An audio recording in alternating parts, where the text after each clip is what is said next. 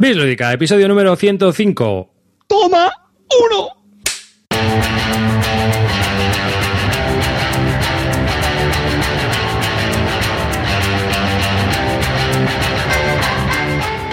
Hola y bienvenidos a un nuevo podcast de Bislúdica, un podcast dedicado a los nuevos juegos de mesa. Este es el podcast número 105 y conmigo están, como siempre, yo soy David Arribas y conmigo están Clint Barton. Buenas noches, chavalería. Vuestro pequeño ídolo local está de vuelta, dispuestos a iluminar vuestra sucia vida lúdica. Sin suegra. También tenemos a Carte. ¿Qué tal, mozuelos? Vosotros también estáis pasando mucho calor, porque hace mucho calor aquí, ¿eh? Pero vamos a refrescarlo hablando de un montón de juegos muy fresquitos. Calvo. ¿Qué tal? ¿Cómo estamos? Nuria, tráeme una rebequita porque con el aire acondicionado estoy pasando un fresquito aquí. Me voy a poner una rebequita si nos importa. Buenas noches a todos. No, no, no, no vaya, de verdad que no. Era una broma. Que estoy con aire acondicionado y estoy muy bien. Si estos pasan calor, que se jodan. Así tengo la mente fresca para hablar de cosas inteligentes. Y bueno, pues nada, os recomiendo, uy, os recomiendo. Os recuerdo las fórmulas de contacto, es nuestra página web, bisludica.com. También podéis escribir en nuestra comunidad Google Plus si tenéis alguna cosa que preguntarnos, que está ahí. Y por supuesto, nos podéis encontrar en Twitter en arroba bislúdica. Y sin más, vamos a comenzar nuestro podcast hoy. Hoy vamos directos y al turrón. Eh, tenemos un tema que había comentado antes, fuera de empezar a grabar este audio, eh, y es, Carte, explícalo tú, hijo mío, ya que... Pues, Sabes que en Bislúdica nos gusta ser muy originales, crear tendencia y sobre todo hemos contado con la opinión de, la- de los oyentes que estaban teniendo antes al programa y vamos a hablar de juegos piscineros. Aprovechando que estamos aquí en verano en el hemisferio norte, pues hemos dicho, ¿qué carajo? Vamos a, tirar la casa por la ventana. Juegos piscineros. A, a ver qué se nos ocurre. Pues sí, a ver ¿qué, qué os lleváis así de vacaciones en el bolsillo y todas estas cosas. Yo, bueno, yo voy a comenzar. Yo me suelo llevar muchas veces juego de dados. Es muy sencillo, a veces simplemente con llevarte los dados en una bolsa te vale, porque luego con un, un papel y un boli pues vas apuntando lo que necesites dependiendo del juego que sea. Pero sí que muchas veces me llevo pequeños juegos de dados y mm, para los, mal, los ratos, es decir, no esperéis aquí un euro sesudo estratégico, simplemente porque la mayoría de los juegos de dados son variantes del Yahtzee, o no. Entonces, es lo que más me suelo llevar. Y bueno, pues ahora hablaremos eso de alguno de ellos. ¿Y vosotros qué, qué os soléis llevar? ¿Más cartas, dados, jueguecitos pequeños? Pues como es lógico, pues eh, suelo primar el, el tamaño, que no sean muy voluminosos, aunque siempre hay alguna excepción. Y, y luego pues también suelo mirar que, que no sean muy sensibles a, a que se puedan mojar o yo qué sé, que no se puedan estropear mucho si lo juego en la playa, por ejemplo, o, o a lo mejor que me dé un poco igual. Yo me suelo llevar cuando he ido así a- de verano, pues por ejemplo el, el Hanabi, que es un juego cooperativo en Town Bauza que, que me gusta mucho, me encanta, eh, me funciona muy bien porque también vale para todos los públicos, para, para los jugones. El Palace Gefluster también, que es un jueguito de cartas, este que sacó también en Homoludicus, que era Susurros de Palacio, ¿no? Me parece que era. O, Sí, Pues son dos juegos que la, en la playa con, con toalla, pues también me, ya digo, me, me han ido muy bien. Calvo, Toñito. Yo, yo no me llevo ningún juego, lo siento, pero yo a la piscina y a la playa no me llevo ningún juego. ni un bonanza de dados, tío. No, tío, no. Ni, se- ni un Nation de dados. No, porque se, no, no, no puedo. Mentalmente no estoy preparado para ver los dados así. O sea, los dados tienen que quedarse perfectamente cuadrados en la mesa. Si Eh. se quedan, no puedo. Tú- sabes puedo, que no te, puedo. pu- te puedes tirarlo encima de una cosa que se quede recto. No, no. No llevas No, nada. no, tío, soy muy friki. Necesito tener una superficie absolutamente lisa para poder jugar. No puedo, tío. Jodido. Eres un jodido friki. Mi vida es muy triste. ¿Te que dio ya me lo lo ha que dicho está plano, antes. Javier? ¿Te dio lo que está plano? Sí, mi neurona y mi cerebro, ya lo sé. Pero encefalograma. también. A ver, yo generalmente sí que me suelo llevar, me suelo llevar el Antiquity, lo saco allí, fichitas de polución, sin problemas, y le pegamos bien. No, yo, yo soy como calvo. No, no me gusta llevarme juegos a la piscina. Generalmente cuando me voy a la piscina con amigos que no son jugones, no me llevo nada, no les amargo la vida, no les fastidio y no me ponen caras de "Oh, otra vez vamos a jugar a esas cosas raras tuyas. Con lo cual evito problemas. Pero si tuviera que llevarme algo, pues evidentemente me llevaba el Hive eh, por las fichas de baquelita, que no pasa nada porque se mojen, etcétera. Y uno que me gustó mucho cuando lo probé con mi suegra y el calvo y Ferris, en la, en la de Biomayor, el Lance Hunter. Me encantó, me parece buenísimo. lo pasamos muy, lo pasamos muy bien jugando y es un juego de apuestas rapidito y muy divertido. Ese me, lo, me parece también piscinero total, sin problemas y que se podría jugar fenomenal. Lo que pasa es que el Unter, tío, el problema que tiene es que hay gente que no le gusta nada porque como es de subastas ciegas, no sabe muy bien qué es lo que tiene que apostar y la gente se pierde mucho. A mí me ha pasado eso, que a mí me parece que es un juego que es la leche y está muy bien, pero que hay mucha gente con la que no puedo jugar. Es uno, uno de los problemas que para mí tienen, sobre todo, no sé juego, casi todos los de subastas ciegas. Bueno, es, el se vende está, es así de ese tipo, del mismo tipo, ¿no? Ese sí, pero yo creo que es, es mucho, mucho, más ligero y es más coñero. Este, este sí, es de ovejitas y todo eso, pero al final la gente es como que entra mucho en el pique, ¿eh? No sé. Hombre, lo que está muy bien es que cada uno juega con la baraja, con la, o sea, aquí no puedes decir ahí la suerte, no sé qué, cada uno vamos a jugar con la baraja que te ha tocado de todo el mundo, ¿no? Entonces, eso está divertido. Yo que sé, al principio cuesta pillar la mecánica, pero luego yo creo que está bien y tampoco es una chorrada para pasar el tiempo en la piscina mientras la gente se echa crema, yo qué sé, tampoco pasa nada, tío. No... La gente se echa crema. Bueno, si, estamos, hablando de aire libre y piscina y eso, porque pues si estamos, si es un viaje o lo que sea, yo por ejemplo me llevo el toma 6, que es siempre muy resultón y con grandes grupos, pero yo sé a la piscina no me llevo, que se puede mojar y no, paso. Pero por ejemplo. el, el, Hive, ¿no? Por el único que te puedes llevar. No, pero, pero hay otros que.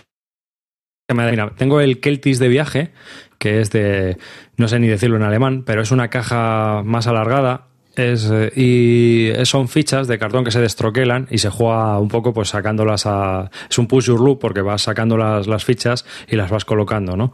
Entonces ese también me lo llevo, funciona bastante bien, es un juego muy ligerito y te, te lo puedes llevar para jugar. Y hay otro que es también así portátil, que es el genial portátil, que me ha funcionado también con críos, les gusta mucho eso de sacar las fichas y que como es un push your look, pues tú decides cuándo, cuándo terminar y cuándo no. Y de ese estilo también, que no me lo he llevado, mm, podría ser el, el Chiqui Monkey también, que yo creo que es un juego que puede funcionar muy bien en la piscina. Como son fichas que van en una bolsa. Oye, otro, también que tiene que funcionar que te cagas es el pico el pico pico. Sí, claro, esos son de dados y el sushi go, el su, sushi no me acuerdo cómo se dice. Sí, pero sí, también que están comentando la gente, pues el, el, Chronicle, que sabéis que aquí a nosotros nos gusta mucho, juego de, de bazas de, de Silicon eh, a mí también me ha funcionado muy bien el Fantasma Blitz. Eh, bueno, ¿Estás en la piscina? ¿Estamos hablando de jugar en una piscina o juegos que te iban a ser un viaje con piscina? Porque Fantasma Blitz en la piscina ahí, tío, de verdad. El Fantasma Blitz es súper piscinero, tío. Claro, y pones los tokens ahí, la gente se pone alrededor en las toallas, pone los tokens ahí, los bichitos en el centro y a sacar cartas. Yo, soy, yo, soy, yo soy demasiado fetichista, no me llevaría ese juego a la puede acabar hmm. Bueno, no sé. Porque yo lo, que sí he hecho, lo que yo sí lo que he hecho algunas veces es me llevo una baraja de francesa y he jugado pues a un jueguecito rápido. Hay un jueguecito israelita que a mí me gusta mucho, se llama Janif, y ese es uno de los que más, más juego, pues muy rápido, se juega con muy poquitas cartas y, es muy me gusta mucho. Pero pasando de eso. Ah, ¿Conocéis el juego este de print and play de Quinicia de dados que es como si fuera un maratón o varias pruebas de atletismo. ¿Cómo se llama? El de, el de Caldón o algo así, ¿no? Sí, de Caldón, sí, algo así. Sí, eso está muy bien, que haces como pruebas, juegas con dados normales de dos o tres de seis y tienes que hacer como pruebas de saltos, de longitud, de no sé qué, tirando dados, cada cosa sacando diferentes y está muy, muy divertido. El de Caldón se llama así, ese me encantaba, tío, ese ¿Ves? Ese sí que es dos dados, una hoja que te imprimes de lo de que dice que inicia y a jugarlo, tío. Eso era cuando que inicia uno cobraba copyright. Sí, pero es que juegos de dados pues tienes un chorrón, ¿no? El, que tienes de dados, el genial de dados, el zoloreto de dados, te puedes llevar el que quieras, el que más te guste el tema, saca como saca la versión de dados y te el ubongo de dados. Otro que te puede... Una cosa, una cosa eh, estoy con Ferris. Yo también me llevaba el Forge Wars y lo tiraba directamente a la piscina. Pero te ibas a llevar la charla, ¿no? del socorrista. al Forge Wars de las pelotas y lo tiraba a la piscina. Qué haters sois, macho. Sí, desde luego. Yo así no, yo no grabo más, ¿eh? Mira que os avisé. Pero no. David, perdona que te he interrumpido, dime. No, que versiones de dados, como hay de todos los juegos, que te puedes llevar, pues eso, la versión de dados del Ubongo, la versión de dados del Keltis, la versión de dados del Genial, del Zoloreto, pues eso. Hay otro también que funciona muy bien. la versión de dados del Zoloreto está brutal, ahora que lo pienso. sí, sí, está muy chula. ¿eh? Está muy bien. Y te puedes llevar también, eh, hay una versión de, hay un bingo de dados, el Würfel Bingo, en alemán, que te, te puedes, Würfel Bingo, que te está en la BGG, y ese te igual, te imprimes las hojas que vienen en los archivos, te lo haces print and play, te llevas dos dados y haces una especie de bingo ahí en la piscina tirando solo dos dados, o sea que está chulo. Mm. Y bueno, pues hombre, no tiene mucha historia, pero yo me lo he llevado, no a la piscina, pero sí a algún viaje y ha funcionado bastante bien con un grupo grande. O sea, que tiene la gente. El, el hombre lobo, ¿no? También te podrías llevar. El hombre lobo, Sí, sí. este sí, el Avalon, por ejemplo, ese es un juego el Avalon, sí, yo también. Sí, ese es un juego. muy Otro juego que yo creo que también está bien por los componentes, el bazar, ¿no? Que lo tienes tu hobby, que es este como de gemas que las tienes que intercambiar para conseguir unas, unas combinaciones. Yo creo que también esos son componentes de juego que están bien. No- Sí. Oye, ¿habéis Sí. probado alguno, ¿habéis probado alguno el RA de dados? Que tengo curiosidad, Sí. tío. Ese lo ponían bien también. Está bien Eh, también. ¿Sí? Sí. A mí me gusta. Ah, ¿Ese es piscinero o no? ¿Ese te puedes llevar o no, ese tiene lleva más? tablero y todo, tío. Ah. Mm, No.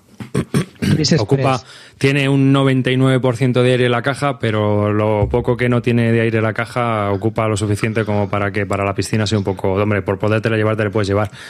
¿Sabes? Es como. eh, hay uno también de Quinicia, que ahora no recuerdo. Este que era de las maravillas. ¿Cómo se llamaba? No me acuerdo ahora mismo. Bueno, luego, luego lo- ese también, ¿no? Si no te llevas el tablero, te lo, lo puedes jugar, porque lo puedes jugar sin tablero. El tablero simplemente es para colocar las fichas. Y, Pero digo yo, ¿y no podemos ir a la piscina a tomar el sol, a bañarnos? y a Yo lo que suelo hacer, pero vamos, hemos hecho eh. toda la vida? No sé. A, ver a, la- eh, a ver las tías en todas las cosas de esas, las cosas sanas, Sí. coño. Te llevas el uno este de H2O y ya está, ¿no? El de las cartas En plastificadas tu, y caso, punto. y en tu caso, Clean, a las octogenarias, que son las que te... Y chimpún. Y bueno, pues nada, contarnos nosotros, contarnos a nosotros qué juegos así piscineros os lleváis, a ver si nos descubrís alguno que sea interesante para que estos dos se animen a llevarlo. Si es de plástico y, y no se moja, mejor. No, pero si no es porque se rompan, si es por el porque la superficie no es absolutamente lisa y me daba... No puedo, no puedo jugar en, situa- en superficies que no sean lisas. Vamos a ver, tío, tú no has jugado nunca subiendo al Everest eh, en un campo base, nunca has jugado a un juego de dados, tío. ¿Eh? Eh, ¿Quién no lo ha no, hecho? no. Bueno, gran tema, Carte, muy bien, ¿eh? muy bien. Ha dado para tres Sí, minutos. habéis, habéis colaborado fantástico. Oye, yo he dicho un montón de juegos. No, ¿eh? pues sí, sí, sí. Bueno, pues eh, pasamos a, a los juegos de los que A ver vamos a, cómo, hablar a en ver esta cómo sección. subimos esto. A ver cómo subimos esto. Esto es fácil. Que hable la leyenda. Empiezo yo hablando, venga, va. Va, me- hoy, hoy qué raro, siempre me dejas el último tirado ahí abandonado. Por eso. Pero vamos para allá. Venga, dame la ficha, tú ya sabes, David. Yo sabes que yo y la ficha somos enemigos mundiales. Command and Colors Ancients. Es un juego de Richard Borg, publicado por GMT de dos jugadores. Y bueno, pues se juega por escenarios, así que puede tener una duración de una hora a pf, algo más. Pero vamos, suelen ser partidas bastante rapiditas. Es un juego con multitud de escenarios y expansiones. Y eh, cuéntanos un poco de qué va y tal. Es un juego de batallas. Que es un juego muy, de batallas muy sencillas. Vale, ahí discrepo. Quiero empezar ya, ¿vale? Empiezo ya, ya, se- ya has hecho la introducción. A ver, batallas sencillas, de- comparándolo con qué. Vale. Vale, vamos a ver, claro. Lo que yo quiero decirte, la gente, o sea, subestima mucho al Command and Color Ancient. Bueno, mm, creo que todo el, el rato cuando hablas, empiezas a hablar de Command and Color Ancients, inevitablemente sale el memoir, porque es un, un, un juego del, del mismo tipo, porque ha sacado, pues de este sistema de juego ha sacado como cuatro o cinco juegos diferentes O y más. siempre sale el memoir.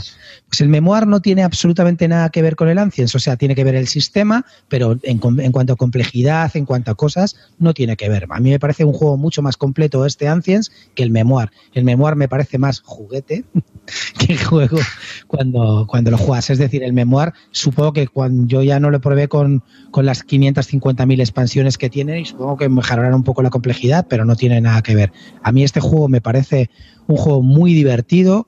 Lo estoy jugando lo estoy jugando ahora, mm, lo estoy aprovechando, voy a- voy- estamos haciendo todas las campañas que tiene el juego, lo vamos a hacer una, una y cada bando, eh, o sea, cada partida lo hacemos dos veces, cada batalla la hacemos dos veces, una con un bando y otra con otro, porque normalmente este juego suele tener eh, los, los o sea, en las, en las, batallas que se narra, pues hay un bando que, que siempre tiene menos ventajas que, que, el otro y está un poco, un poco peor situado o, o, tiene, no sé, tiene más un poco las de perder que el otro, aunque luego jugando bien puedes ganar, pero, pero es más difícil, ¿no? Entonces, a lo mejor si solo juegas una partida te puedes quedar un poco frustrado, no sé, por ejemplo, si vas los romanos en la primera, no, los cartagineses en la primera batalla, pues te puedes sentir un poco frustrado el primer escenario porque tienen un poco más las de perder que los romanos, por ejemplo. Entonces lo hacemos jugando como si fuera un, un ida y vuelta y al final el que, el que más uh, banderas ha conseguido pues gana, gana la partida total. Clean, a ti, a ti en realidad es un enfrentamiento... Te ha afectado, ¿eh? Que lo de la sí, Eurocopa bueno. que te ha afectado, digo. El, el, juego en realidad pues es, es un enfrentamiento, te, te, narra una batalla con maderitas, con, con, con, con, bloques de madera y pues que con, los ejércitos que pueden tener infantería, caballería, elefantes, carros pesados, un poco la, rememorando las batallas, sobre todo de la Primera y la Segunda Guerra Púnica, y luego también con una expansión de los persas contra los griegos y, y, las batallas de Alejandro. Eh, el sistema para mí está muy bien implementado, se juega con, con cartas que eh, cada, en cada ronda tú vas bajando una carta y te pone a atacar en un flanco. Está el, el mapa dividido en tres flancos, el, el, flanco izquierdo, el centro y el flanco derecho, y entonces con una carta que juegas pues te pone que muevas un flanco y mueves las fichas de ese flanco y luego tira el otro y así van haciendo. Y luego hay, hay cartas generales que a lo mejor te dicen mueve toda la infantería o mueve todas las fichas verdes o todas las azules, etcétera, ¿no? Entonces pues ahí se va desarrollando la batalla. La batalla se hace con dados. Si tú tiras un número de dados, cada dado tiene, cada ficha tiene, pues por ejemplo, las de infantería, las fichas ligeras tienen un círculo verde. Las fichas medias, las, las de infantería pesada, media o, o, caballería media tienen un triángulo azul y las, las fichas de, de infantería pesada, caballería pesada, pues tienen un cuadrado rojo. Entonces tú tiras unos dados y si el dado coincide con, con el color de, de, la ficha, pues la ficha se elimina. Es así la batalla, así de simple, pero tiene su estrategia. Hay que saber muy bien manejarlo porque además también tiene terreno. En los terrenos que pues hay modificadores en los terrenos o sitios por donde puedes pasar y no puedes pasar y va añadiendo complejidad. Eh, con lo cual es un sistema muy entretenido, duran las batallas una horita y la gente pues piensa que solamente es un tiradados. Y yo creo que no, porque si no sabes jugar, aun por mucha suerte que tengas en los dados, pues probablemente vayas a palmar, porque el otro ha sabido maniobrar mejor que tú y va, y va a ganarte antes las banderas. Porque el juego se termina normalmente cuando alguien consigue un número determinado de banderas. Las banderas es cuando eliminas a todas las unidades de, que tienen un bloque. Los bloques que, todas las unidades de bloque que tienen, pues las, las eliminas y consigues una bandera. Con lo cual, ya te digo que es un juego que me ha encantado, me está encantando, lo estoy descubriendo y la gente lo subestima un poco y piensa que son muy fáciles de jugar y que son unas batallitas para pasar el tiempo. Pero las reglas tienen su complejidad y hay que conocerlas un poco en, profundidad. Es difícil eh, aprenderse bien el tema de los líderes, cuando, cómo, cómo actúan, cómo saber manejarlos bien es complicado, porque los líderes en este juego son mucho, muy, muy, muy, muy potentes. No tienen nada que ver con el memoir, que no, por ejemplo, esa, esa figura no existe, o con, o con o, o, por ejemplo en Napoleonic que, que, le bajan un poco la, la, potencia a los líderes. Aquí sí que son muy importantes los líderes, como no, supongo pero, que pero Clint, Clint, no, no, no, vuelvas a decirlo del memoir porque ha quedado claro con tu explicación que no tienen absoluto que ver con Vamos, el memoir. Nada, nada, nada, nada, Solo forman parte bueno, de la misma serie, pero no tienen nada a, que ver. Nada, nada, que ver. Clint, es lo primero que he dicho, que tienen que ver que se parece el sistema, pero sí, no lo, tiene que, ver a la el anormal este gana las encuestas de popularidad. El anormal este, que es que es un anormal. Pero vamos a ver, he dicho que sirve el sistema, lo que pasa es que me parece idiota la gente que lo compara así, diciendo que es igual de fácil y que empieces con el memoir y que luego subes un nivelito, el Ancient no tiene nada que ver, el Ancient es mucho más complicado, a la hora de evasiones, de retiradas, a la hora de los líderes, a la hora de manejar las diferentes unidades que tienen, porque hay unidades complicadas de manejar, como son los elefantes, es decir, es mucho, mucho más complicado. Eh, no son fáciles, claro. los elefantes, solo lo sabe todo el mundo. Hombre, yo creo que el más simplón es bueno, el que estáis troleando, o sea, el más simplón es Buttercry aún. O sea, pero claro, es que encima la gente lo compara porque se parece el sistema. Pues bueno, vale, sí, es el mismo sistema, pero. pero porque, que, mí... a ver, esto es una serie. Entonces han sacado juegos de ya de lo casi de lo que te puedas imaginar de, de la serie. Porque el primero fue Battlecry, que fue publicado por Avalon Hill, pero la nueva, que es, de Wizards o sea, de Hasbro. Entonces es sobre las guerras, era sobre la guerra civil americana, que hay una edición que es sobre el 150 aniversario de la guerra civil americana y esa es la edición que se vende ahora, así muy chula, con mucha figurita de plástico también, y que recuerda al Memoir 44 en cuanto a simplicidad dentro de la serie. Luego vendría Memoir 44, ¿no? que fue publicado por The of Wonder, y luego ya se apuntaron al carro GMT, que ha publicado dos. Eh, Command Colors Ancients y también el Command Colors Napoleonics. The of Wonder también sacó tiene Fantasy Flight Games, que es fantástico, también hay otro Batallas de Poniente, que es del Juego de Tronos. Si os gusta Juego de Tronos, es, este sistema también igual. En español también lo podéis conseguir. Luego también hay de la Primera Guerra Mundial, que no sé qué tal estará, de Samuráis, que está publicado por una compañía rusa. Hay otro que va a salir ahora de la guerra americana, de la guerra de revolucionaria, de cuando la guerra de la independencia americana también, que lo está preparando con Pax Games. O sea que hay unos cuantos. Ya. Pero no tiene nada que ver. sí, hombre, sí. Tienen bastante. el, sistema es el mismo. Ahora, sí que es cierto. Comprender y queréis entenderme, me entendéis. claro que es el mismo sistema, en serio, pero ahora en serio. Si yo creo que todos, ahora ya en serio, yo creo que todos entendemos, todos sabemos que hay diferencia, pero reconoce Dios es que lo primero que has dicho, y lo has dicho como cinco veces, es que no tiene nada que ver. Entonces, entre nada que ver y que espera, y que haya unas diferencias, entiende que efectivamente es algo distinto, tío. Es que decir, no tiene nada que ver, no tiene nada que ver, yo qué sé. es que el memoir, tío. No tiene nada que ver con ese. pero que los juegos son prácticamente iguales, salvo que tengan la complejidad de las tablas las unidades, los líderes lo que tú quieras, con detalle más. Pero, tío, es como decir que coges 218XX y no tiene absolutamente nada que ver. No, vamos a ver. Es complicado. Evidentemente, evidentemente tú me comparas XX, aunque sea el mismo sistema, tú sabes diferenciarlos, ¿no? Pero es que la gente piensa que es el mismo juguete, el mismo jueguecito, añadiendo una regla de los líderes y no, y no es así añade mucho más, que, más cosas que te molan y, eso es luego hay que saberlo jugar porque la gente cuando lo juega porque la primera vez que lo juegas este juego no te creas que es fácil de jugar la primera vez hay que saberse muy bien el tema de las retiradas las diferencias con las evasiones las diferencias de cuando se hacen chequeos de líderes como no. Es que la gente lo juega como si fuera el memoir precisamente efectivamente pero luego a lo mejor estás aplicando mal las reglas porque es fácil aplicarlas mal. O las reglas o, o, las unidades que se eliminan con las retiradas, como se o sea, es que quiero decirte, efectivamente es el mismo sistema, pero claro, la gente se pone a compararlo, ya te digo, comparas 2XX, 2844, tal no sé qué, pues efectivamente es el mismo juego o no. Pues todos, ya, todos son lo mismo, pero no son lo mismo, ¿no? ¿Estamos de acuerdo o no? Sí, pues eso es lo que, estoy hablando yo. si, vamos al troleo, pues vamos al troleo, no hay problema, pero joder, es que no es lo mismo. Es que, es que es lo que yo trato de decir, que a mí me toca las pelotas enormemente cuando dices que juegas al Command, ah, pues eso es como el memoir, pero con dos reglas más, ¿vale? Pues no, pues es que estoy seguro que juegas al, al Coman y no tienen ni puta idea de aplicar las reglas. No, pero hay, hay, un montón, hay un montón de excepciones y, eso añade más complejidad. Yo estoy contigo en eso, pero es un juego sencillo y es un juego ligero, eso está claro. Aunque tenga 24 páginas de reglas, o sea, estamos hablando de un wargame que no es, no es complicado y que entra dentro de un nivel introductorio y, que a mí me recuerda mucho a juegos, pues, por ejemplo, me recuerda, me da, me da, ese aire, ¿no? Al DBA, al DBM, a esos juegos de miniaturas que había en plan sencillo y que te decían, pues con esto empezar a jugar Wargames está muy chulo. Y entonces, estos juegos yo creo que hay hasta versiones para miniaturas, si buscáis fotos las vais a ver, donde la gente, pues en vez de jugar con bloques o con figuras de plástico, juega con miniaturas de, plomo pintadas. Y está bastante chulo, se utiliza bastante, o sea que está muy molón, es muy resultón, es muy rápido y es un juego de estos que llaman de cervezas y patatas fritas para poder pasar una tarde entretenida.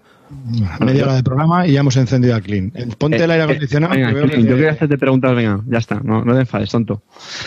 No, no, si me enfado, si me, quiero decir que yo defiendo mis posiciones vehementemente, ya sabéis, pero yo enfadarme. Efectivamente, esa, es nuestra marca. Punto. ¿sabes lo que me jode, lo que me jode? Que no opinas así. Lo que pasa es que dices esto para la contradicción y para que seas famoso. Es que eres la hostia. ¿Cómo me jodes, tío?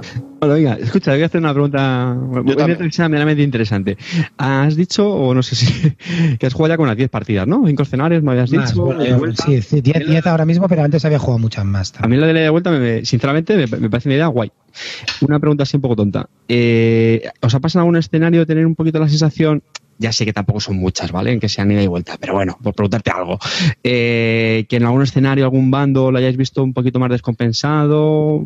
Están muy descompensados. Hay escenarios con bandos muy, descompensados. Hay escenarios, hay, de, de, hecho, he estado leyendo de las 15 batallas que hay, me parece que hay 15, 14, no me acuerdo exactamente el número hay cuatro o cinco que están realmente un poco compensadas. Todas las demás siempre están muy a favor de, un más, bueno, muy a favor, sí, más, más eh, puestas hacia un lado que hacia otro, ¿vale? Y entonces eh, eso lo notamos. De hecho, generalmente es muy raro las veces que ganamos yo con los romanos y luego gano con los cartagineses. No, generalmente suelo ganar con uno y el otro me suele ganar a mí con la otra y luego comparamos la diferencia de banderas. Es la única, porque generalmente siempre suelen ganar los bando. Solo nos ha pasado por ahora una vez en las cinco batallas que llevamos hasta ahora, que, se ha ganado una partida con los dos bandos. Es difícil, es complicado. Porque, y luego también, yo lo que veo mucho de este juego es que es mucho de, saber maniobrar y pegar el golpe cuando lo tienes que dar. A lo mejor tienes unidades menos, menos compensadas, pero tú sabes pegar el golpe, largarte y, ya, le has quitado una bandera. Y así, como tienes que ir a rapiñar banderas, pues es un sistema muy, no sé, que a mí me, me gusta mucho porque tiene su, tiene su táctica y su estrategia también de batalla. ¿eh? Luego también es verdad que influye la suerte. Pueden, que no quieres atacar muy fuerte por el centro y no te salen cartas del centro, pero, pero bueno, para eso tienes que, buscarte tú la vida minando las cartas. Perdona, Calvo, ¿qué quieres? No, que eh, para compararlo con el, un poquito con el memoir, a mí también me pasa que parece que me parece que los memoir, memoir, no me hables del memoir, cabrón. que están también un poco descompensados, ¿no? Entonces la gracia también es jugarla con uno y otro lado. Eh, pero las partidas de memoria no, suelen ser muy largas, suelen ser 30, 45 minutos tops. ¿Estas como son de duración? ¿Se, están bien de tiempo? o sea... La mínima es una hora, porque sí, mínimo se nos está yendo una hora. Hora, hora y media nos suele durar cada batalla. El setup es muy... El, setup, eh, estamos, eh, lo estoy hablando con Joel precisamente y con Carte, lo estuvimos hablando en un hilo eh, sobre cómo, cómo hacer el mejor setup para sacarlo rápido. Una vez que ya tienes hecho el primer setup, luego cambiar de batalla es fácil porque ya tienes las unidades sacadas y solamente es mm. colocarlas. Pero bueno, sí, te lleva tus 10, 15 minutos, pero pues tampoco, tampoco nada grave. Es decir, no, no, somos, no somos ministros ni tenemos una agenda muy complicada que hacer puedes perder 10 minutos colocando fichas y no te va a pasar nada en la vida. Claro, que, en, una tardecita echáis el escenario de, con Sí, sí. ¿no? generalmente ah. quedamos a las 9 de la noche y hemos terminado a la una, a las dos batallas, bueno, una y media, por ahí dos batallas. Eh, luego hay una cosa y es que el sistema yo creo que se adapta mejor a guerras lineales como, como eran Coloranciens, Napoleonis, eh, la Guerra Civil Americana que por ejemplo al de la Segunda Guerra Mundial, que es más juego, más juguete, como dices tú, por el tema de que la estrategia pues está más, es más difusa en cuanto a que es una línea de combate, no sé, es un poco raro, ¿no? En algunos escenarios, yo creo. Pero por lo demás, funciona bastante bien en todas las épocas. Y luego una, una pregunta que nos hacían en el chat, eh, Led Miskin nos preguntaba que si no os mataba el sistema de victoria que tiene por banderas. ¿Qué, qué os parece? Eh, vamos a ver, es mejorable pero a mí me parece que le da su puntito, es decir, en el sentido de que eh, los bandos no están completamente compensados. Entonces, a lo mejor solamente yendo a las banderas y solamente picoteando lo que te estoy diciendo, haciendo ataques como de guerrilla, atacando, largándote con la caballería o, haciendo eh, un ataque puntual a una determinada ala en un momento, con, eso puedes, tienes posibilidades de, ganar la batalla, pues ganando el número de banderas que te piden, cuatro o cinco, aunque, aunque luego tú sepas que está completamente perdida la batalla por el otro bando porque te iba a atacar. Entonces tienes que ser un poco oportunista y ser muy, táctico en ese sentido aunque tú tengas una estrategia para conseguir ganar la batalla, pues el otro picando o consiguiendo bueno, buenas tiradas también te puede ganar, pero es, es, parte del sistema, tú ya lo conoces y sabes a lo que va. Evidentemente, si no te gusta el sistema de banderas, por mucho que el juego tenga buenas mecánicas o lo que sea, no te va a gustar pero una vez conociéndolo, a mí me parece que está muy bien, te, condiciona mucho. Luego también he estado leyendo en el chat que si el sistema este que hacemos de jugar ida y vuelta, el otro, pues por ejemplo, si ha perdido 5-3, sabe que con haciendo 3 empata. Sí, pero hay que hacer 3. Y el otro también tiene más presión y tiene que ir más al ataque. Te pone más nervioso. A mí es un sistema que me gusta mucho. Mm, tu, tu batalla, ¿cómo la vas a plantear ahora en función de los resultados que hayas conseguido anteriormente? Con lo cual, a lo mejor si has perdido 5-1, pues ya tienes que ir como un kamikaze a hacerlo de otra manera y, el otro puede ratonear más. A mí me parece muy entretenido. Yo es un sistema de la verdad que recomiendo. Lo estamos haciendo jugando una vez por semana. No se me está haciendo nada pesado y es como si fuera una campaña, una campaña de Pandemic Legacy, pero, pero de esta manera entreteniéndonos mucho, ya te digo, y cambiando cada, cada día de escenario. Me está pareciendo una experiencia alucinante. Y el problema de las banderas, que también lo comentaba en el chat, no puede ser debido al diseño de los escenarios. Es decir, que hay a veces que ganar por banderas de una a otra se te puede hacer raro, pero porque también en las condiciones de victoria con las que está diseñado el escenario no son las más óptimas. Puede ocurrir que hay chorrocientos escenarios y uno será mejor que otros, claro. Claro. Es que yo te digo que están descompensados partiendo, por ejemplo, hay algunos escenarios que uno empieza con una mano, con una base, con una mano de cinco y otro con cuatro, o a veces escenarios con seis y otro con cuatro. Entonces, esa ya diferencia de manejo de cartas cuando tú solo recibes cuatro y el otro recibe seis, pues ya está descompensado. Es decir, entonces, claro que están descompensados. Si el sistema de banderas eso te permite, pues ir al ratoneo, a lo que te digo yo, a buscar unidades débiles, atacarles y largarte sin que te puedan a ti hacer esa fuerza, ¿sabes? Mientras el otro pues va a lo mejor a machacarte con, la infantería pesada o lo que no sé. Ahí te haces un poco más de maniobreo. Entonces, el sistema de banderas para mí pues compensa también un poco más la descompensación que tienen algunos escenarios. No sé, me, parece, conociéndolo, es que es, que es, me parece muy interesante. A mí también me lo parece. Las, las banderas me, gustan también. Mm. Hombre, yo creo que le pegan al sistema. Otra cosa es que te convenzcan, pero bueno, que yo creo que al juego le pegan. A mí, por ejemplo, eh, lo que no me gusta es ve a conquistar esa colina y si consigues meterte en eso, tienes ese punto. Estrategia y ahí ya tienes un punto de victoria que tienes que mantener.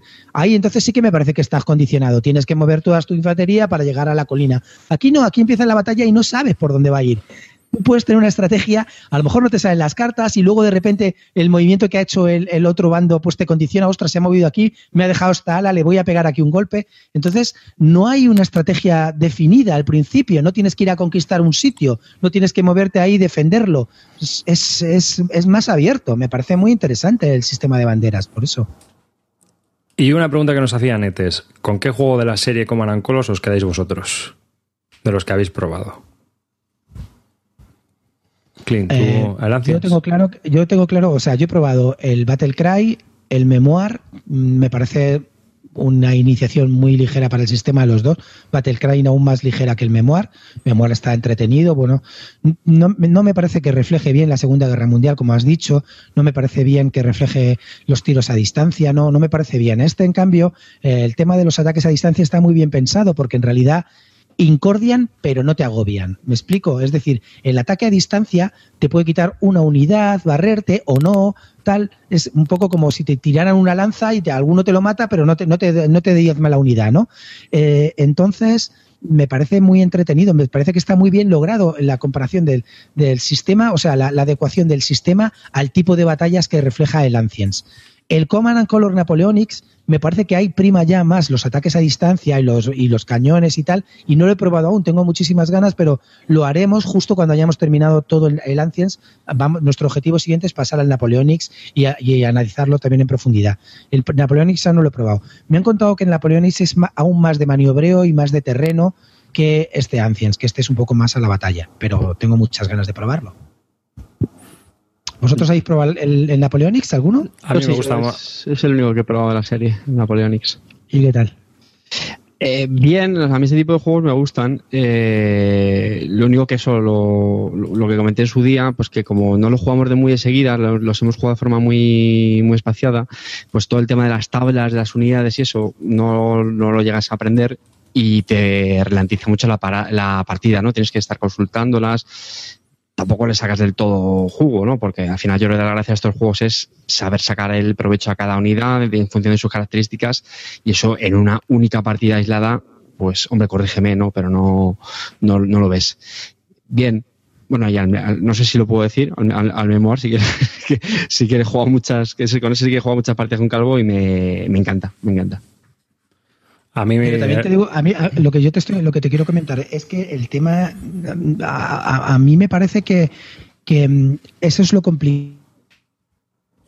Mm, eh, tacha fácilmente decir que es muy fácil. No, lo que tú dices es que hay que conocer las unidades en profundidad. Es decir, no es lo mismo atacar con bárbaros que atacar con unidades ligeras. No es lo mismo atacar con la infantería media que con los bárbaros. Es que tienes que conocer cada, las, las, las ventajas y los inconvenientes de cada unidad hay unidades que son muy complicadas de sacar y de manejar. Ya te digo, los elefantes te pueden hacer un estropicio brutal. Sin, yo, por ejemplo, jugué los elefantes sin saberlos manejar bien y perdí la batalla, pero por derrota espantosa, por las estampidas de los elefantes. Brutal el daño que hacen los elefantes. Y hay que saber manejarlos y hay que saber cuándo utilizarlos. Entonces, claro, la gente que juega lo que tú dices, una, una partida dice, ah, pues el Ancien está facilito, tal, no, perdona. O has aplicado más reglas y luego no solamente eso, sino el tema de los líderes. Cuándo te dan el apoyo de los líderes, cuándo te quitan una bandera que no, que, que si tienes unidades apoyándote con dos unidades apoyándote al RAO, te quitan una bandera. Por el líder te quitas otra bandera. Empiezas a poner mini reglas que tiene el juego y que la gente se cree que aplica bien y que luego a la hora, nosotros nos ha costado ya pues cuatro o cinco partidas empezar a aplicar las reglas, pero a la perfección. Leyéndonos bien el reglamento, es que es complicado, tío. Yo te digo que, no, en serio. Bueno, no es un wargame difícil, pero te estoy hablando de aplicarlas correctísimamente. O sea, leyéndonos los dos bien y sin ya fallos, tío. Es que hay cosas que son complicadas, ¿eh? Claro. Dime. Dime, Calvo. A mí lo que me gusta de esta serie, digamos que, te, de, lo que me gusta son todas las opciones que hay. Digamos que tenemos desde lo más sencillo, que es el Battle Cry, a lo más complicado, que para mí es el Napoleonics, ¿no? Entonces, eh, yo me quedo con el memoir porque yo lo que quiero es sacar un juego que en media hora pueda darme de leches eh, por zonas y que sea facilito y, ya está. No. Entonces, que quiero más complejidad, me iría al tuyo. Y si quiero mucha más complejidad, me iría al Napoleonics. Pero como no me le quiero dedicar mucho tiempo a esto, lo que me gusta de esta serie es que hay para todos los, los gustos y sabores. Entonces, yo me quedo con el memoir por eso, por su rapidez y su sencillez. Sí sé que los otros son más complejos. Yo cuando jugué al Napoleonics eh, me pareció extremadamente complejo para lo que es porque es que eso ya sí que es un wargame, wargame al igual que este, el Ancients. Pero no sé, me quedo con algo un poquito más, más eh, flojito. Yo estoy de acuerdo contigo, vamos a ver, Calvo. Yo el, el, el memoir para lo que tú dices es perfecto. Es decir, la gente dice, ¿con qué juego me inicio? ¿Vale? Pues a lo mejor no te inicies con el Ancients porque es más complicado, el Memoir está bien y tampoco te tienes que conocer las unidades a fondo, sabes cómo funciona la infantería, tal, cuatro, cuatro cositas y te pones a hacer una guerrita de media hora. Está muy bien para eso. Pero yo te estoy hablando que a mí lo que me da, me da coraje es cuando se comparen estas dos cosas que son totalmente diferentes porque son mucho más complejas. Entonces, claro, el Ancients para jugarlo una batallita no lo juegues, estoy de acuerdo contigo, juega tu claro. Memoir Claro, es que sé que si tengo al Ancients, tengo que seguir jugando al Ancients continuamente porque requiere más esfuerzo y el memoir es que sota caballo y rey. Efectivamente. Ay, me, me, estoy acordando ahora, me, me ha recordado a Ferris que ha mencionado el Batallas de, Poniente, de Poniente que también juega al, al Battlelord, que realmente es de la misma serie, ¿no? Y fíjate, ese es el que más me gustó de todos. Porque tenía, pues que hace mucho tiempo que lo jugué, no me acuerdo exactamente, pero tenía varias cosas que lo hacían diferente y me gustó mucho. Por ejemplo, creo, creo que puedes elegir las posibles unidades entre las que vas a combatir. El, la forma en la que empiezas también, el, digamos, como que tú eliges la mitad del terreno. O sea, tienes como varias opciones al principio de la partida. No es tan tan un escenario como te lo ponen en el playbook y ya está. Tienes como varias opciones antes. Tienes una especie de mini setup. Luego también ganabas como unos puntos que los podías gastar para comprar como más cartas y jugarlas. Era un extra. Y, hombre, a mí también la temática me tiraba mucho más que la Segunda Guerra Mundial o, o los romanos, eso también es verdad. Yo, yo diría Terrinor, que este es un... A ti Terrinor te pone, tío. Sí, sí, sí, sí, es la temática que más me gusta, eso es cierto. Este vale. es, digamos que es un pasito entre, entre el Ancients y el Memoir. Pero tira más hacia el Memoir. O sea, es, es el Memoir sea, con no, algunas no, reglas de setup y tal. No es que sea más complicado ni más no, duro, simplemente que a mí me gustó porque estaba como más enriquecido. Tenía más, sí. más opciones, más... Y, hombre, las, aparte las minis, tío, son chulísimas. Sí, es un, es un memoir vitaminado. Los bloques tienen su encanto. A mí me gustan los bloques de madera, ¿eh? pero, joder, tío, ver las minis del Battle Lore o, por ejemplo, el que hay de Juego de Drones, y me parece una, una, una gozada. Y no lo hemos comentado. A, a, mí, a mí me mola mucho más, tío, las, las, las maderas, tío, y los ejércitos formados de. Me encanta, tío, los bloques de madera con los ejércitos, me, me gusta un montón. Yo también he jugado al Battle Lore, también me pareció muy interesante, pero es que a mí, a mí, por ejemplo, todo lo contrario. Prefiero jugar, por ejemplo, maratón que jugar que jugarme una batalla de ejércitos fantasiosos de orcos y elfos, ¿sabes? No, a mí me pasa no igual. es lo mismo. No es lo mismo. Entonces, me parece. Yo, yo no sé si. Creo que, pues, evidentemente, las batallas no reproducen nada, no simulan la batalla real, pero me parece más entretenido ver un poco el sistema, tal. No sé, me, me parece no sé, más interesante que eso has, que jugar una batalla. También has leído sobre ello, a lo mejor algún claro. libro, alguna historia y te mola más. Yo, a mí de los que he probado, a mí me gusta el más complejo, que yo creo que es el más táctico, es el que más estrategia tiene, tienes que llevar un equilibrio, eh, hay ahí ya hasta armas combinadas, ¿no? El rollo caballería, infantería, con las formaciones en cuadro, todas esas tácticas ya las tienes que tener en cuenta. Es más exigente, Y también me gusta mucho Battlecry, pero me gusta mucho Battlecry porque me gusta mucho la guerra civil americana y es muy sencillote, es lo que comentaba Calvo, ¿no? Entonces es un juego que lo colocas en la mesa, solo hay, tres tipos de unidades: infantería, caballería y artillería. Chimpún, no hay más. Y a jugar. No tienes, no tienes ninguna complejidad más. Es desplegar y, y listo. O sea que yo, fíjate, en un extremo y en otro me voy.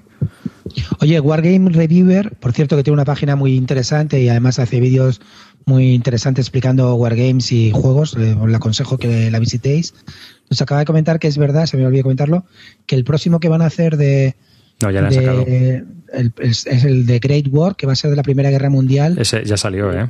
¿Ya ha salido? Sí, Sí, pues hombre, me sí. Sí, la sí. serie también de Command and Color va a ser Sí. la Primera Guerra Mundial. Pues ese me lo voy a comprar seguro también. Tengo el Napoleonics, el Lance, me voy a comprar toda la serie porque me encanta. El que, están, el que están desarrollando ahora es el Tricornio o algo así de la Guerra de la Independencia Americana, que lo está haciendo Compass Games.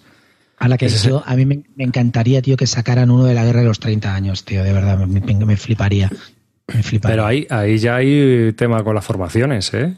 Porque los tercios, cómo formaban, o cómo formaban la- las unidades imperiales y todo eso, porque los juegos de miniaturas, que muchas veces está reflejado ese tema, eh, hay veces que un ejército es solo... eh, Si tú llevas un tercio, es que es un tercio. O sea, va todo ahí cuadrado y va para adelante. O sea, es que es una tortuga andando. y arrasando todo lo que pilla por medio. O sea, cuidado que, no sé, es que es un poco peculiar. Guerras italianas a lo mejor sería también interesante, ¿no? Que es eh, una época un poco más anterior y que tienes ahí arcabuces también y picas y gente que va con pistolas y gente que va con lanzas. Curioso. No sé, también puede ser interesante. Pero vamos, no, no sé, el renacimiento como tal, ¿tú cómo ves eso? Con las formaciones. A mí me encantaría poder jugar así, las guerras del Gran Capitán, todo eso me fliparía. Pero bueno, sobre todo a mí me gustaría mucho más la guerra de los 30 años, ¿no? Un poco. Pero no es problemas con las formaciones o tendrían que ser grandes batallas, porque tú date cuenta que si no. Cómo lo harían. También hay, no hemos hablado que el Command and Color, eh, el sistema también tiene un modo que se llama Epic, que ya es alucinante.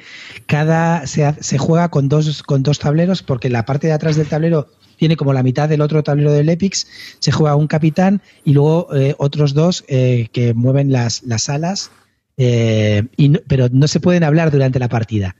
Y entonces es muy, muy divertido. Y además es de verdad que es épica. Las batallas son épicas. Jugar a seis, ese es uno de mis grandes objetivos, poderlo hacer, porque yo lo vi, vi cómo, cómo desarrollaban una batalla y me quedé alucinado de que no podían hablar, de que luego, claro, cuando uno, por ejemplo, hacía un estropicio en un ala, todo el mundo los del bando diciendo, pero eres un mira lo que nos has hecho, tal. Pero claro, no se pueden decir nada del tema de batalla. Eso me pareció alucinante. Tengo muchas ganas de probar el sistema épico. Y me carte. Que nadie diga que en el Memoir también hay ese sistema épico. bueno, yo está bien, ¿no? De Command and Colors, ¿o qué? Sí, ya hemos, hemos dado un repaso a toda la Colors serie. ¿eh? estoy del Command and Colors. Clint, tú ya no hablas en toda la noche. Última pregunta. ¿Qué Command and Colors os gustaría ver tú, el de la guerra de los 30 años? ¿Y tú, Carte? Eh, ¿Una temática así en rollo Command and Colors? Uh, ese tío, me pilla, me pilla el mogollón. Ah, te pillé. Sí, os pilla el mogollón. Ah, la- mira, de la Guerra Civil Española, tío. Toma. De la guerra civil Me española. mola, me mola mucho la Guerra Civil Española, tío. ¿Y, Es un y tú, Calvo? ahí. Yo. Calvo de. Terrinoz. Yo, poligoneros contra Getafe, algo así. Cuando los del polígono ya entran en Getafe y se monta la movida, algo así. A mí el de tricornio que están sacando sí que me llama la atención también. Así que ese, ese es el que más interés tengo yo por verle ahora. Bueno, pues pasamos al siguiente juego, ¿no? Vamos a... Bien, ya era hora, ¿no? Hemos estado hablando de Command and Colors, eh, un juego de Richard Borg, publicado por GMT Games para dos jugadores y de dos horas, una hora de duración, hora y media de duración cada partida. Vamos a pasar al, a... Venga, ¿quién comenta? ¿Comento yo mismo? Que tengo aquí. Vale, bueno, pues yo voy a comentar, como vais a comentar luego otros juegos que yo he jugado, voy a comentar un juego infantil esta vez. Voy a hablar de un nominado al Kinderspiel des Jahres, el MMM, mm, con admiración al final. Es un juego de Reiner que inicia de 2 a 4 jugadores, edad de 5 años o más y 20 minutitos de duración. Es un juego cooperativo. Está publicado por Pegasus Spiele y están las reglas en inglés, todavía no está en español, no sé si lo sacarán o no lo sacarán. Y es un juego cooperativo que yo creo que entra en la línea pues de todos estos juegos cooperativos para niños pequeños, pero con un paso más, ¿no? Aquí hay que pensar, hay unos dados y hay que ¿qué somos? Somos unos ratones que tenemos que robar una comida para hacer un festín de la cocina y hay un gato que se acerca. Entonces tenemos que llevarnos toda la comida antes de que aparezca el gato. Para ello tenemos unos dados y tenemos podemos eh, tirar tiramos tres dados. Cada dado tiene eh, una, una comida de las que está dibujada en el tablero puesta. La historia es que es un push your look y que cada turno te tienes que ir a intentar llevar trozos de, eh, de comida. Y si no te llevas un trozo completo de comida, porque digamos que el tablero hay sectores, por ejemplo, el pan, pues dos cachos, un pepino, tres cachos, una zanahoria, tres cachos. Entonces tú tienes que tirar los dados e ir consiguiendo trozos. Cada vez que no consigas llevarte un trozo en tu turno, el gato avanza. Y también avanza si no puedes poner un dado. Entonces el juego, pues es un jueguecito de push your loot, pero todo combinado con los niños y vas jugando. Y está muy divertido, está muy bien. Tiene dos dificultades, bueno, tiene en realidad más dificultades, pero tiene dos tableros, uno fácil, un lado fácil y un lado mucho más difícil. El lado difícil, pues los, los trozos de comida son muy grandes. Entonces, de primeras no te vas a llevar casi ninguno. Tienes que irte jugando y el gato se va a ir avanzando hasta la cocina para llevarse la comida. Es un juego que a mi peque le ha gustado bastante.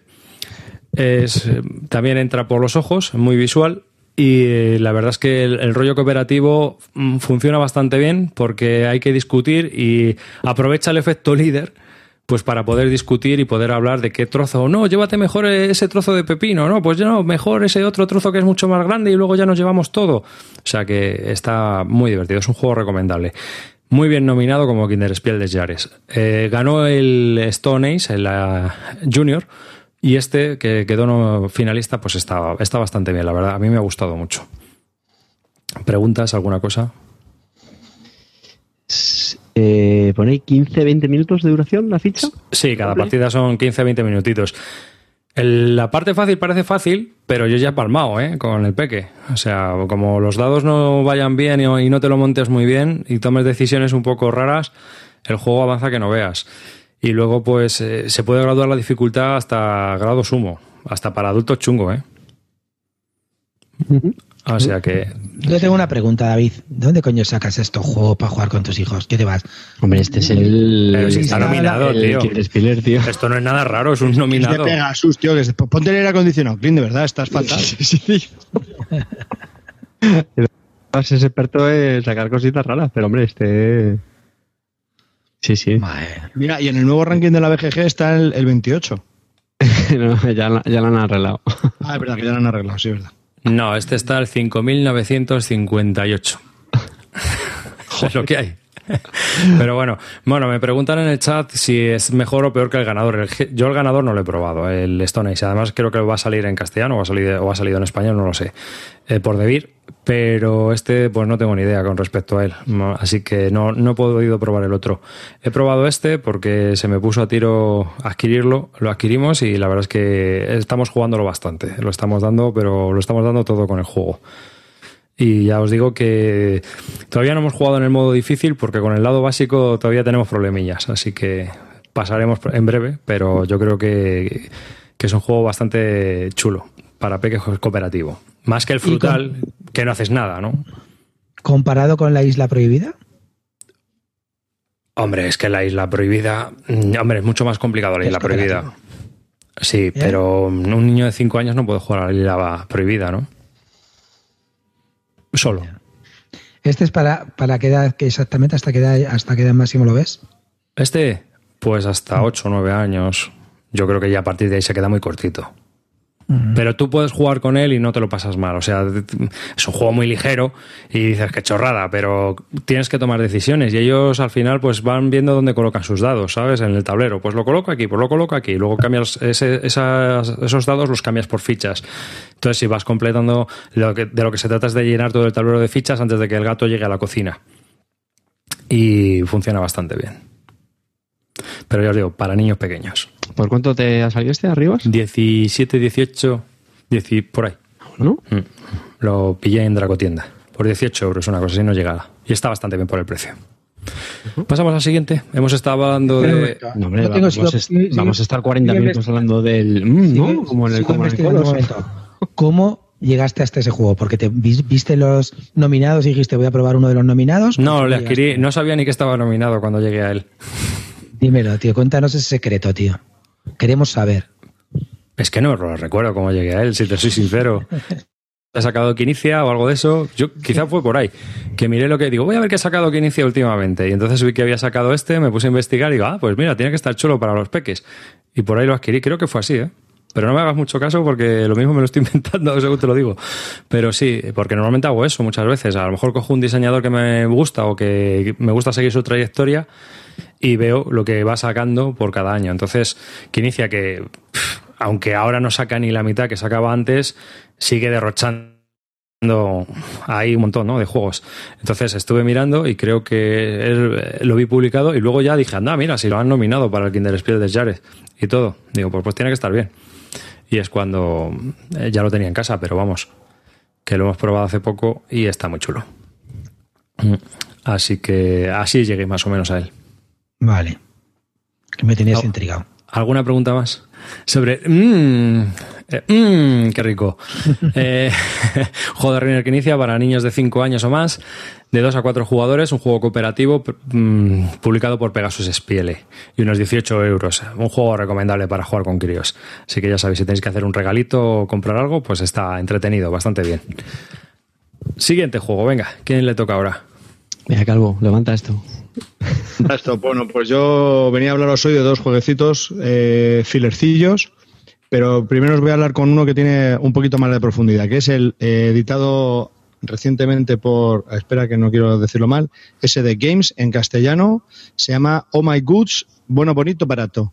Eh, es un juego que viene en caja pequeña, son 80 cartas, y la verdad es que había oído muy malas críticas, lo jugué el fin de semana pasado en Villa Mayor de Santiago, las jornadas que se hicieron allí, y me enamoré. La verdad que las ilustraciones son muy bonitas, están hechas por Clemens Franz, y la verdad que se juega rápido, se juega bien, las reglas no son tan, tan fáciles, pero se explican, se explican rápido y cada carta vale para varias cosas. Al final tú coges recursos, con las cartas haces recursos que te permiten eh, producir los edificios que tienes, que has construido. Eso te genera dinero y con ese dinero compras otros edificios. Eh, al final, el que tiene ocho edificios y cada edificio tiene unos puntos de victoria. El primero que tiene ocho edificios eh, se acaba el turno y se cuenta los puntos de victoria que tienes, ya sea por los edificios que has construido, más por trabajadores que has podido contratar y ya está. Y eso es todo. Y, mola, la verdad que mola. Eh, hay que pensar un poquito. No sé si tendrá mucha, mucha rejugabilidad, pero las primeras cinco partidas las aguanta muy bien. Y de hecho yo, a mí no me gusta repetir juego y es un juego que pedía continuamente en las jornadas. O sea que muy bien, yo estoy muy encantado con este hombre y con este juego. Muy bien. yo también lo jugué, lo jugué en las jornadas y la verdad que triunfó y nos lo pasamos bastante bien jugando. Eh, además me parece complejillo, ¿eh? o sea, que no te creas que es un juego tan fácil de sacar y tal, tiene su historieta. Lo que pasa es que lo que dice Calvo, no sé cuántas partidas aguantará, pero las que jugamos, que jugamos, no sé, tres o cuatro partidas, la verdad que nos gustó bastante, está bastante bien y yo acabo comprándolo igual, ¿eh? O sea que, sí que me. Español. Sí, está, no, sí, sí, está en español. Es independiente el idioma, ¿eh? a mí os digo que es independiente, pero... ¿Y han revisado las reglas o eso me parece que el autor sacó una especie de reglas nuevas o algo porque como había problemas o no sé, algo he leído yo en la BGG, pero no me hagáis mucho caso. Es que lo que había oído que sí, lo que yo había oído que el juego pues que tampoco tenía, tenía gran cosa, pero la verdad que funciona muy bien. Yo la primera vez que oí de este juego eh, leí eh, Hora en la hora de Car Game. ¿Es así? No, que va. No tiene nada que ver. Algo sí, O sea que eso, sí, bueno, pero, pero vamos, no me jodas. a mí, según lo habéis escrito, ¿eh? me suena un poco al típico, ¿no? De recolectar recursos, transformarlos, pillar más recursos o construir más cosas. Sí, es lo típico, sí. Pero en una pero, pero, tiene, pero, tiene, pero tiene, un twist, tiene un twist bastante interesante. Tú tienes unas cartas en la mano que son recursos, ¿vale? Y luego se van a sacar al mercado, que es el centro de la mesa, otros recursos. Entonces tú hay edificios que te producen dinero si metes ahí recursos. Entonces, los recursos los puedes meter con las cartas que tienes en la mano, que si las usas las pierdes, o con los recursos que están en el centro del tablero que van saliendo. Entonces, puedes trabajar de manera efectiva, que es pones al trabajador trabajando de manera efectiva y quiere decir que vas a conseguir todos los recursos. Entonces pondrías dos cartas de dinero encima de la, de la fábrica que estás haciendo o de manera inefectiva, es decir, que puedes te daría solo una carta, pero podrías no utilizar uno de los de los de los de los elementos. entonces, pues bueno, tú eliges si en eso es un poco push your luck. Si quieres, eh, si piensas que va a salir, no va a salir. Si quieres gastar las cartas de la mano, si no, entonces, ¿cuál es el problema? Pues que si al final no, no, te, no te ha salido, pues, pues pones una carta. Pero si sale todo lo que querías, pues te llevas dos cartas. Bueno, a mí es que es una mecánica que me ha gustado bastante, me parece muy, muy interesante. Oye, no lo habéis dicho, me parece. El diseñador es Alexander Fister. Que este es el, que ha hecho el Mombasa, el Groom Service. Y el Port Royal, ¿no? Me parece, ¿no? Eh, puede ser. Sí. Eh, el, el, Ice of Sky. Eh, ¿Os recuerdan a uno de estos juegos este? O no, realmente no, ¿no? De Mice of Tabandor también. Ese también, sí. De todas formas, también os digo una cosa. El juego, la gente es que habla, es muy azaroso, es muy tal, no sé qué. Es un juego de 30 minutos, que te vale 12 pavos, que para esos 30 minutos están bien entretenidos, o sea, te lo pasas bien, te, le das al tarro. Claro, no es un juego así chorra. Por eso digo que...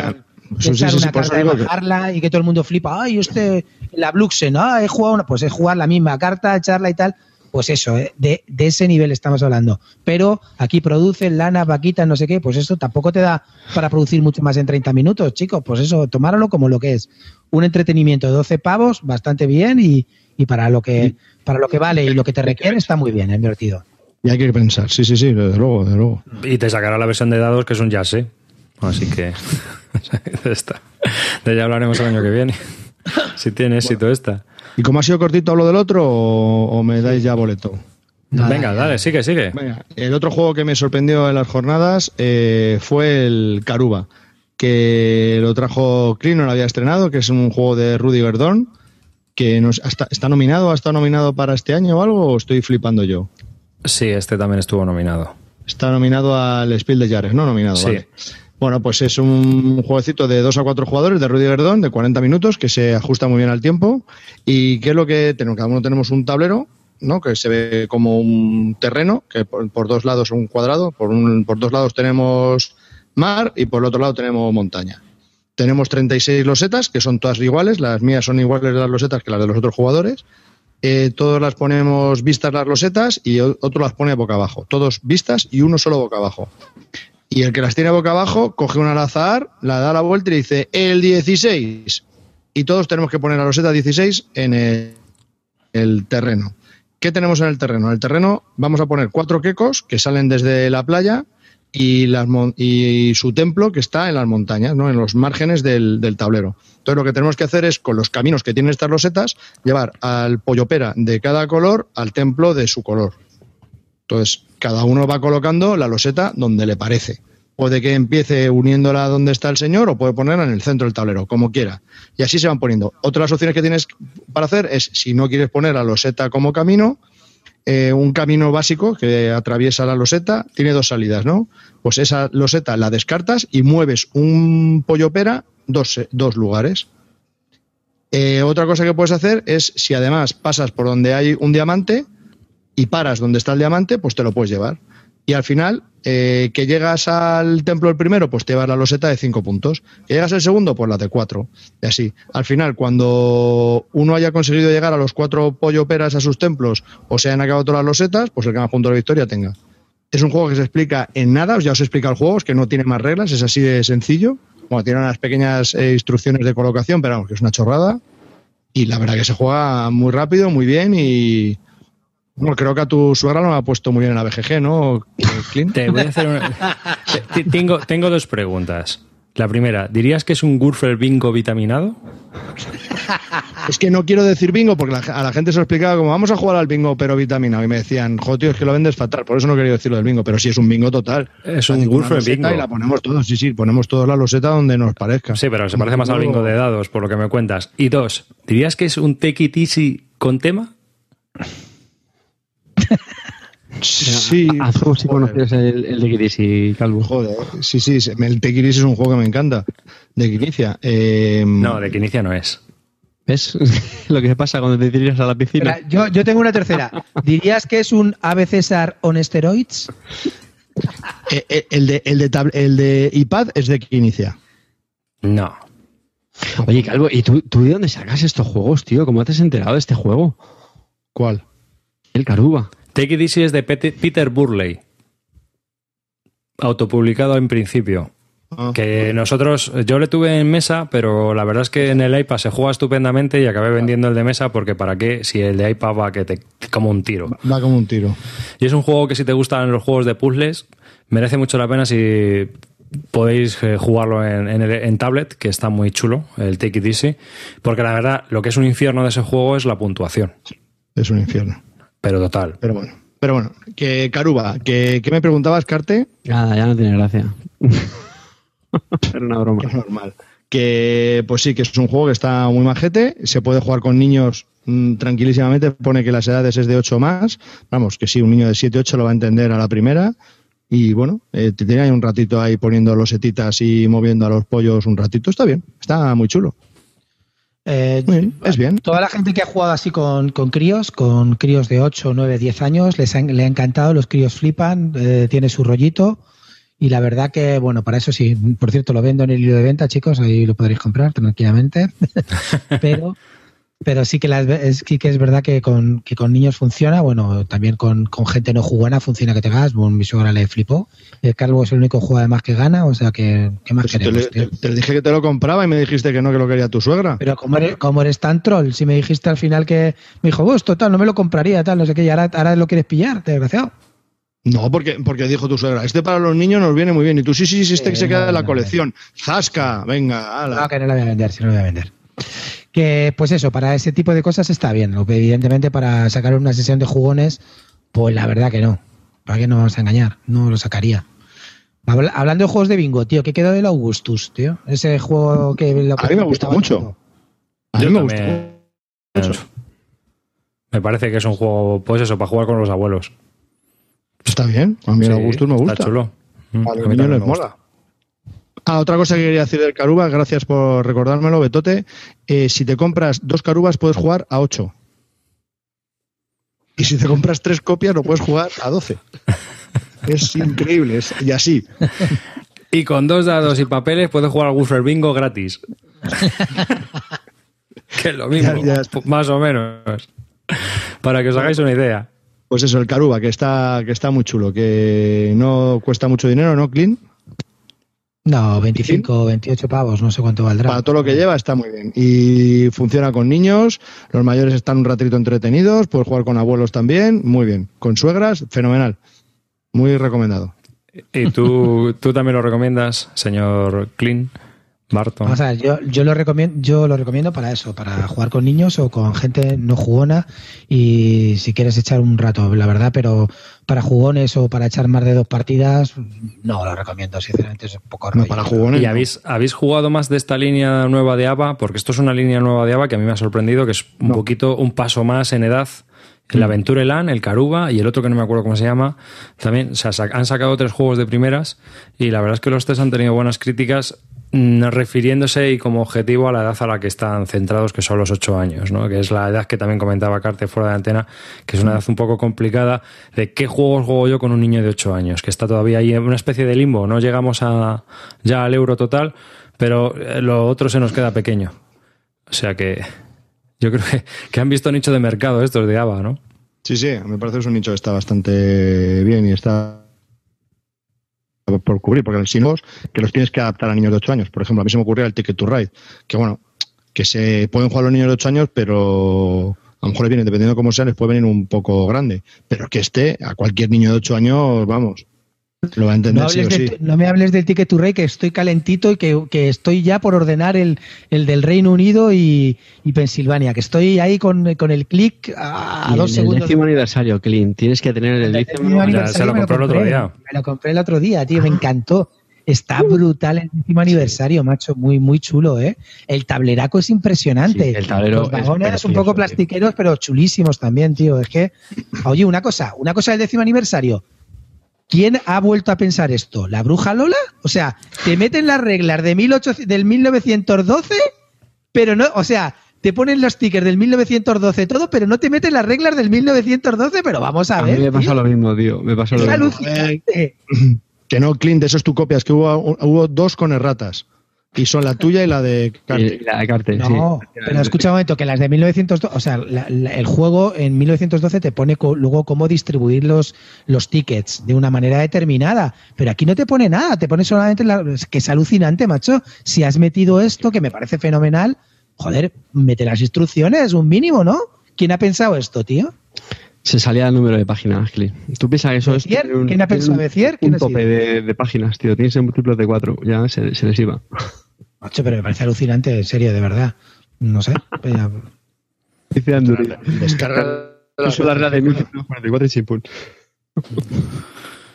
Bueno, Pues venga. Bueno, Venga. ya he terminado de hablar del Caruba. ¿Quién le queda? Carte, venga, di algo. Carte, venga, terminas tú. ¿Ya me toca a mí? Sí. Venga, vamos con el juego más chulo para el final. Tranquilos, Cambia, chavales, que cambia, el programa... cambia de juego, cambia de juego. No, el programa está salvado, tranquilos. Voy a hablar, voy a hablar de Team Goose.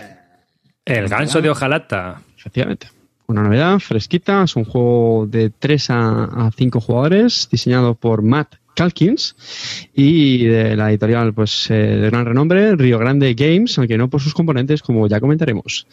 Quiero hacer un pequeño comentario friki sobre el diseñador que es Matt Calkins, que yo sé que vais a decir que es famoso por, por juegos como por ejemplo el Sekigahara, que comentamos hace unos pocos programas, pero es que yo viendo la ficha me llamó muchísimo la atención porque este señor es el fundador de una empresa famosísima de software que es Appian, que es un BPM, y, y está también en otra empresa muy famosa como es MicroStrategy. Como yo sé que hay mucho oyente informático como yo, pues la verdad que me quedé flipado que el fundador de Appian pues fuera diseñador de juegos de mesa. Muy interesante la nota, seguimos con el juego.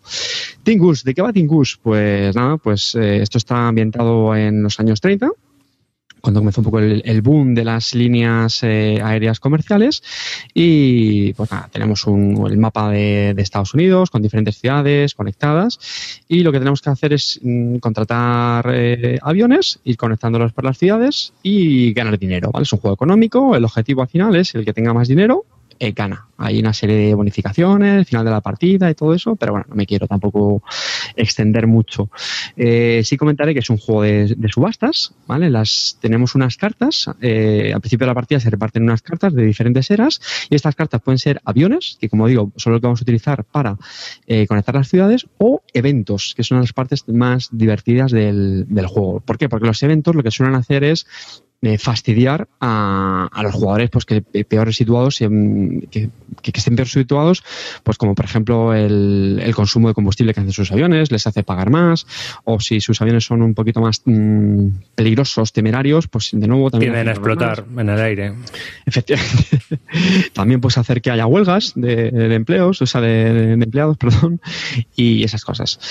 Y, y luego los aviones también, y es otras partes eh, interesantes de este juego, los aviones, he dicho que no, que sirven para conectar las ciudades, pero también sirven para deshacernos de unas cartas con las que todos empezamos al principio de la partida, y son como unas taras. ¿Vale? Para que os hagáis una idea, pues eh, tenemos unas diferentes acciones que podemos elegir. Pues, por ejemplo, una tara es eh, que tienes que. Tu primera opción siempre tiene que ser mm, subir eh, los ingresos. Otra tara es que no ganas ingresos. Entonces, tienes que ir consiguiendo aviones para reemplazar estas cartas y pues eh, des- deshacerte de estas, digamos, eh, molestias. ¿Vale? Ah, es un juego, la verdad es que yo creo que gustó bastante a los que los probamos. eh, pareció chulo. Eso sí, lo jugamos a tres jugadores, que yo creo que sin duda no es el mejor número. Yo creo que este es un juego que tiene que brillar mucho más a, a cuatro y a cinco. A mí como buen juego, o sea, como juego económico, pues eh, me gustó, es, mi género preferido y además esto se le suma de subastas, ¿vale? Porque cuando se juega a los aviones, eh, pues lo que hacen los, los jugadores, se hace una subasta que además es como la del RAM, ¿vale? Es decir, es una única vuelta, que es un tipo de subasta que a mí me encanta porque tienes que saber ponderar muy bien qué valor le das a, la carta que está en juego. Cosas que no me gustaron, bueno, los componentes son absolutamente demenciales, pero eso lo voy a dejar al calvo que se ensañe luego, que sé que, que se le da mejor rajar que a mí. Y luego algunas cositas que no me gustaron mucho, eh, a lo mejor un, un pelín lineal. eh, o sea, por ejemplo, el tema de las cartas de las taras me hubiera gustado más, un poquito más variable, que no fueran todas fijas de golpe. No me gustó tampoco mucho, eh, que creo que es demasiado vital que te que consigas ganar aviones para quitarte estas taras, eh, no lo sé, no eh, solo es una partida, ¿vale? Esto es importante. Estos juegos es una partida, no, es fácil tampoco evaluarlos, pero me da una sensación como que al principio tienes que subastar aviones sí o sí. Eh, jugar eventos de primeras, bueno, si algún jugador eh, se ha desmarcado en algún campo de los que he dicho antes, de, de, de, combustible o de amenaza, pues a lo mejor sí que es verdad que le puedes hacer mucho daño jugando en evento, pero claro, por otra parte necesitas quitarte esas cartas de, de Tana cuanto antes. Y bueno, alguna cosilla más, pero como también Javi y Arribas lo han jugado, ¿no? Pues dejo también que ellos comenten a ver qué, qué les pareció. Voy yo primero, Arribas. ¿Vas a empezar tú con los componentes?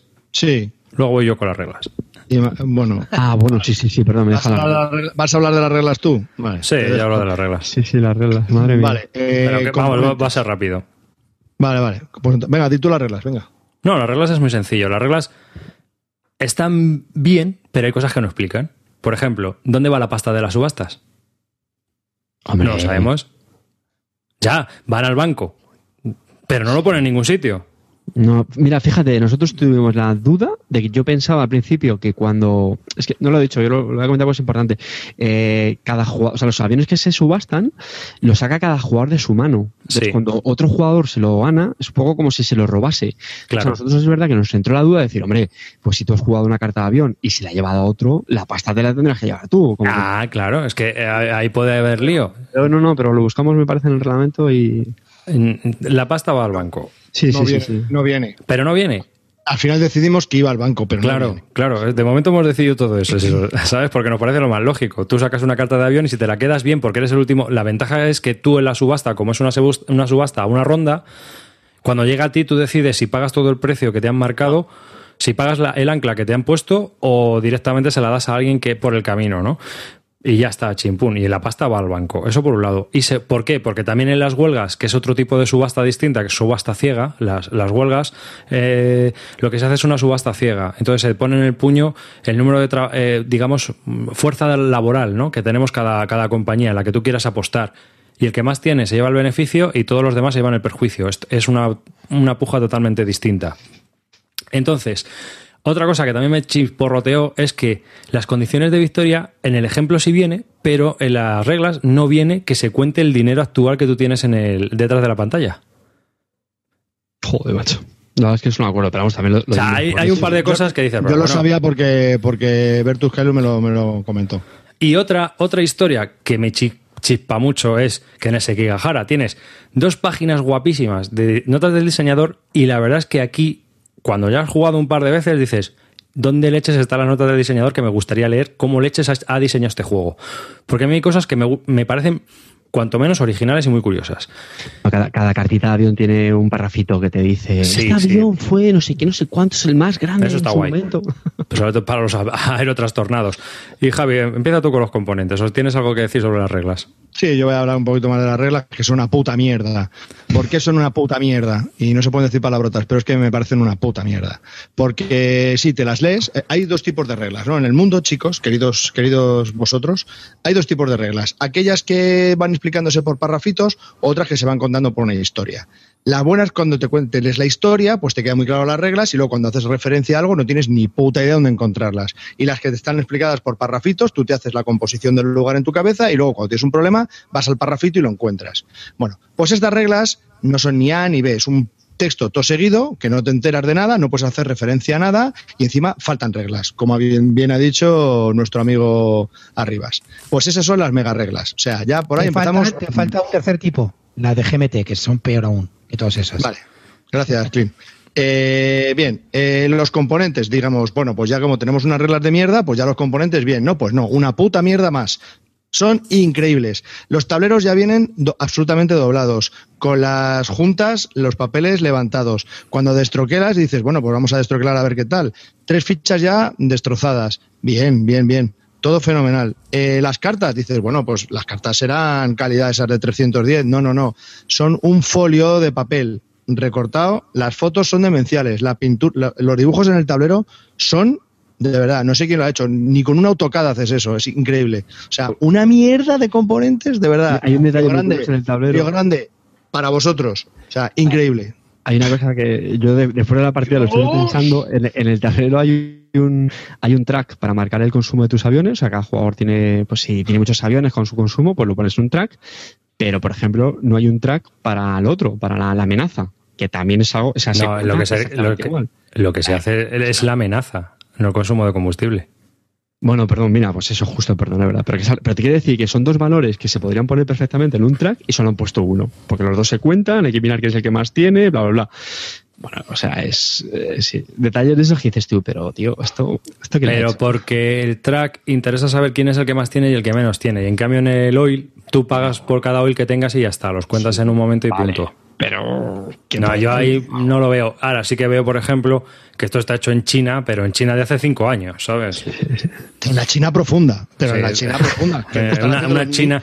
Una China no, rural y profunda, donde sí. un chino que ha estado jugando al World of no, Warcraft no, durante cinco años de granjero ahora se ha dedicado a hacer juegos de estos, pero vamos. No, son los niños estos típicos que no tienen brazos y lo hacen todo con los pies. Pues eso encima, y encima, el juego ahora se ha saldado en Filibernet y el que lo haya pillado allí, guay.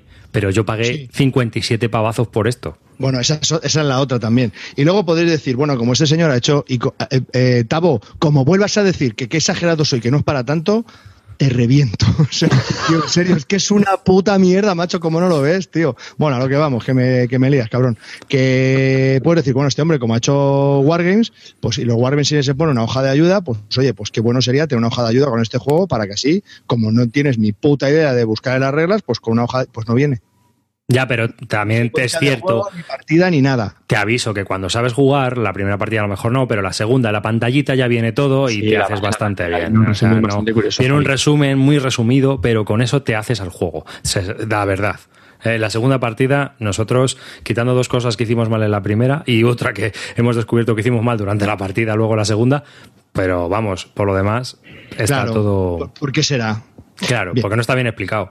Claro. Hay que buscar las cosas ahí por párrafos perdidos. Bueno, entonces. Al meollo. Y a, a, pesar de todo esto, ¿qué me ha parecido el juego? Muy interesante. Realmente es muy interesante. Creo que a priori puede parecer una partida muy simple, que solo juegas una carta. Ah, bueno, perdona, sí, sí quería decir. Nosotros jugamos con la variante, vale. Hay, por cada época, hay perdón, por cada era hay tres barajas, ¿no? Tres eras, tres barajas. Eh, hay, y cada baraja tiene eventos y aviones. Entonces, normalmente barajas todo y se reparten. Pero hay una variante que dice que separes los eventos de los aviones y le des a cada uno solo un evento por era, además de los aviones. Qué puto no rajaos. No vaya a ser que, no, tío, para una primera partida no vaya a ser que entre en todo eventos y te cagues y no, no sé. Pensé que a lo mejor estaba muy... Si el, el, el hombre ha puesto la variante es por, por, algo. Y dije, vamos a jugar la primera partida con un evento solo y aviones, no vaya a ser que nos quedemos sin aviones y el, el juego sea una puta mierda. Esa variante, muy... esa variante, ¿sabes para quién es? Esa variante es para toda la gente que siempre dice, este juego tiene mucho azar. Eso, eso es para Eurogamers. Eurogamers puro duro de culo duro. Bueno, por lo, que, por lo que soy. Lo que eres tú. Sigue. Bueno, pues entonces, que me pareció que está muy bien la variante. Que te cagaste y dijiste, vamos a jugar con la variante por si acaso. No, porque no me enteraba de las reglas y quería una ayudita o algo, o algo. Bueno, total, que con esa variante que me pareció el juego muy bien. Me pareció que tenía, que estaba, que parecía muy sencillo, pero deja entrever que hay mucho más detrás. O sea, hay como muchas estrategias en distintos sentidos. Hay mucha posición en el tablero, luego puedes ir a aviones, puedes no, luego tiene lo del track del internacional. O sea, hay bastantes cositas que me hacen ver que, a lo mejor se puede jugar de varias maneras distintas y que con una sola partida no vas a saber opinar bien del juego. Por eso no quería hablar yo de este juego, por eso, porque creo que tiene bastante más de lo que aparece. Y a mí, me gusta. Perdona, a mí ya, ya me parece que es un juego que está muy en la línea de los juegos ferroviarios de Wilson Games, como Chicago Express y American Rails, que no es de Wilson Games, pero bueno, va en esa línea, ¿no? Donde se subasta, hay una subasta que es bastante cardíaca en el sentido de que como la líes, la has liado, porque uno de los problemas de estos juegos es que no sabes el retorno de inversión que tiene cada una de las subastas que tú haces, sobre todo en las primeras partidas. Entonces, la primera partida te puede salir muy descafeinada o todo el mundo ir con el agua al cuello, porque alguien ha marcado un ancla desde el principio, una subasta bestial, y ya toda la partida va con, con ese precio marcado desde el principio. De hecho, tenías que ver nuestras caras de, de, de tontos el, el, primer turno, cuando salió el primer avión, eh, en el juego empiezas con 40 bueno, dólares, claro. o sea. Entonces, claro, sale el primer avión y nos ves a, a los tres como, joder, macho, ¿y, y qué apostamos ahora? Porque empezamos con 4, 6, 8, 10, yo qué sé cuánto vale un avión, tío. Claro. los siguientes turnos, efectivamente, se daba eso que tú comentas, donde ahí ya sí que sacábamos más los cuchillos, teníamos las ideas un poquito más claras y, y, y además lo ves, ves esos momentos que molan de estos juegos. En, ¿Voy o no voy? mucho las- sí, exactamente. O, Eh, Voy a marcarle, este, sé que, sé que este avión, sé que Carte tiene que coger este avión, así que le voy a subir el precio y vas y te lo tragas tú. Sí, cosas así. O, Sí. o sé que más de 15 no va a dar. pues, esas son las cosas que molan en los juegos de subasta cuando ya le vas cogiendo más el, el punto. Luego, el, el despliegue me gustó mucho también porque hace que el juego sea muy rejugable. La- hay una demanda Sí. de pasajeros y cada partida es totalmente distinta. Si una partida se centra más, aunque hay cuatro sectores y es en los cuatro sectores donde van a salir las piezas de demanda y más o menos van a ir repartidos todas las piezas de demanda en esos sectores, sí que es cierto que cada partida es totalmente distinta en cuanto a qué ciudades tienen demanda con respecto a otras. Y eso le hace muy interesante porque cada partida que vas a jugar tienes la demanda en una ciudad totalmente distinta como estaba la partida anterior. Y eso hace que, por ejemplo, sea quizás más rejugable que Chicago Express o que American Race, que siempre tienen la demanda más o menos un poco eh, tal. Otra cosa que me gustó mucho fue el tema de las taras. El tema de las taras me gustó porque es una manera eh, inversa de ver las cosas, ¿no? Normalmente nosotros, em, tú siempre empiezas el juego con unas posiciones y lo que haces es sumar bonus. Y aquí no, aquí empiezas al revés. Empiezas con puntos negativos porque no se ha desarrollado la tecnología que hace que. Por eso me gustaría eh, leer las notas del diseñador. Me gustaría saber cómo Leches llegó a esa conclusión, ¿no? De que em, vamos a empezar al revés. En vez de empezar con el juego con una base y una hoja de ayuda y lo que yo voy ganando son cartas de bonus, no. Yo empiezo con unas cartas de bonus, de malus que hacen debido a que mi tecnología no está lo suficientemente avanzada ni los procedimientos de trabajo están lo suficientemente avanzados como para tener la eficiencia y optimización de una buena compañía aérea. O sea, el tema de procedimientos inseguros, cosas así, ¿no? Que creo que le hacen pues muy narrativo al juego y que le pegan bastante, ¿no? Y cuando eh, consigues una nueva flota y tapas ya esa carta, pues a la vez es como si tú aumentas tu flota y a la vez has cambiado esos procedimientos de seguridad y los has vuelto más seguro y consigues que tu compañía sea más segura. Todos esos puntitos a mí me gustaron mucho, no sé a vosotros. Sí, sí. o en una partida no lo visteis. Sí, sí, sí. A ver, a mí en general el juego me, me pareció majo, me, me gustó. Lo que menos me gustó, lo que comentaba antes, eh, no lo hemos dicho, aparte de la subasta esta, o sea, primero subastas la carta o la juegas o lo que sea, y luego tienes tres acciones. Entonces, lo que decía, los primeros turnos, una acción estás obligada, que puedes decir, bueno, pues tápala, quita esa la primera, esa, esa que te obliga a hacer una jugada de, de, de incrementar el ingreso, La jugada loser. Sí, claro, pero a la- eso voy. Entonces te, te quedan solo dos acciones. Si luego encima te ibas al extranjero, gastaba dos acciones, ya, ya no hacía nada más. Como que a veces me veía muy encorsetado. El juego, el juego no lo hemos dicho. juego- Claro, porque tienes que buscar la estrategia de desencorsetarte. Lo primero que tienes que hacer es quitarte malus de alguna manera. Y eh, a ver, Claro, dices, a ver, es que tengo se- que hacer cosas para intentar evitar. Lo más importante son las subastas y luego cómo desarrollas. Otra cosa que me gustó mucho es que cada partida eh, no, es una, no es un juego en el que tú tengas eh, 250 puntos, el segundo 247, el tercero 240 y el, cuarto ha quedado con do- tres- 228. Aquí no, macho. Aquí la gestión de riesgos es la hostia. Y lo mismo hay uno que ha sacado 200 puntos y el siguiente ha sacado 396. Porque lo ha hecho mejor que tú. Y hay una parte de azar importante, pero es que también ha tenido una gestión de riesgos muy currada. Porque nosotros la primera partida fue muy light, pero la segunda, las huelgas fueron destructivas, que aquello, aquello, y, y las sufrimos todos, los cuatro jugadores que estábamos jugando. Y la verdad es que marcaron mucho el ritmo de la partida, las huelgas. Entonces, fue una partida con muchas huelgas y ahí se, se fue marcando un ritmo porque hubo gente que se quedaba sin pasta y tienes que coger un bono. Y eso es una puñeta, pero muy gorda, porque acabas de perder 20 puntos de victoria. Cada vez que coges, porque eh, esto, tú puedes pedir un préstamo como una acción, que no es una acción tampoco muy buena. Tú pides un préstamo y tienes 40 pavos. Pero si tienes, si te quedas sin pasta y te ves obligado a coger pasta, tienes que coger un bono. Y en vez de 40 pavos te dan 20. No sé si vosotros tuvisteis que coger obligados bonos. Sí, sí, de hecho fue uno de los momentos. Fue- es uno de los momentos más divertidos, cuando le haces tragar a uno un bono. Efectivamente, eso. Por eso digo. ese- Doble, éramos tres y se lo metía a los dos. Sí, sí, sí. Os digo que el juego tiene esos detalles que, que- que, bueno, es que están bien. El préstamo Claro, por tu claro, cuenta, tú- o eres- se- o eres- se lo comieron a los demás. Claro, por eso. en, en la ronda anterior forcé la subasta, que los precios subieron mucho de aviones y vi que los dos estaban jodidos de pasta.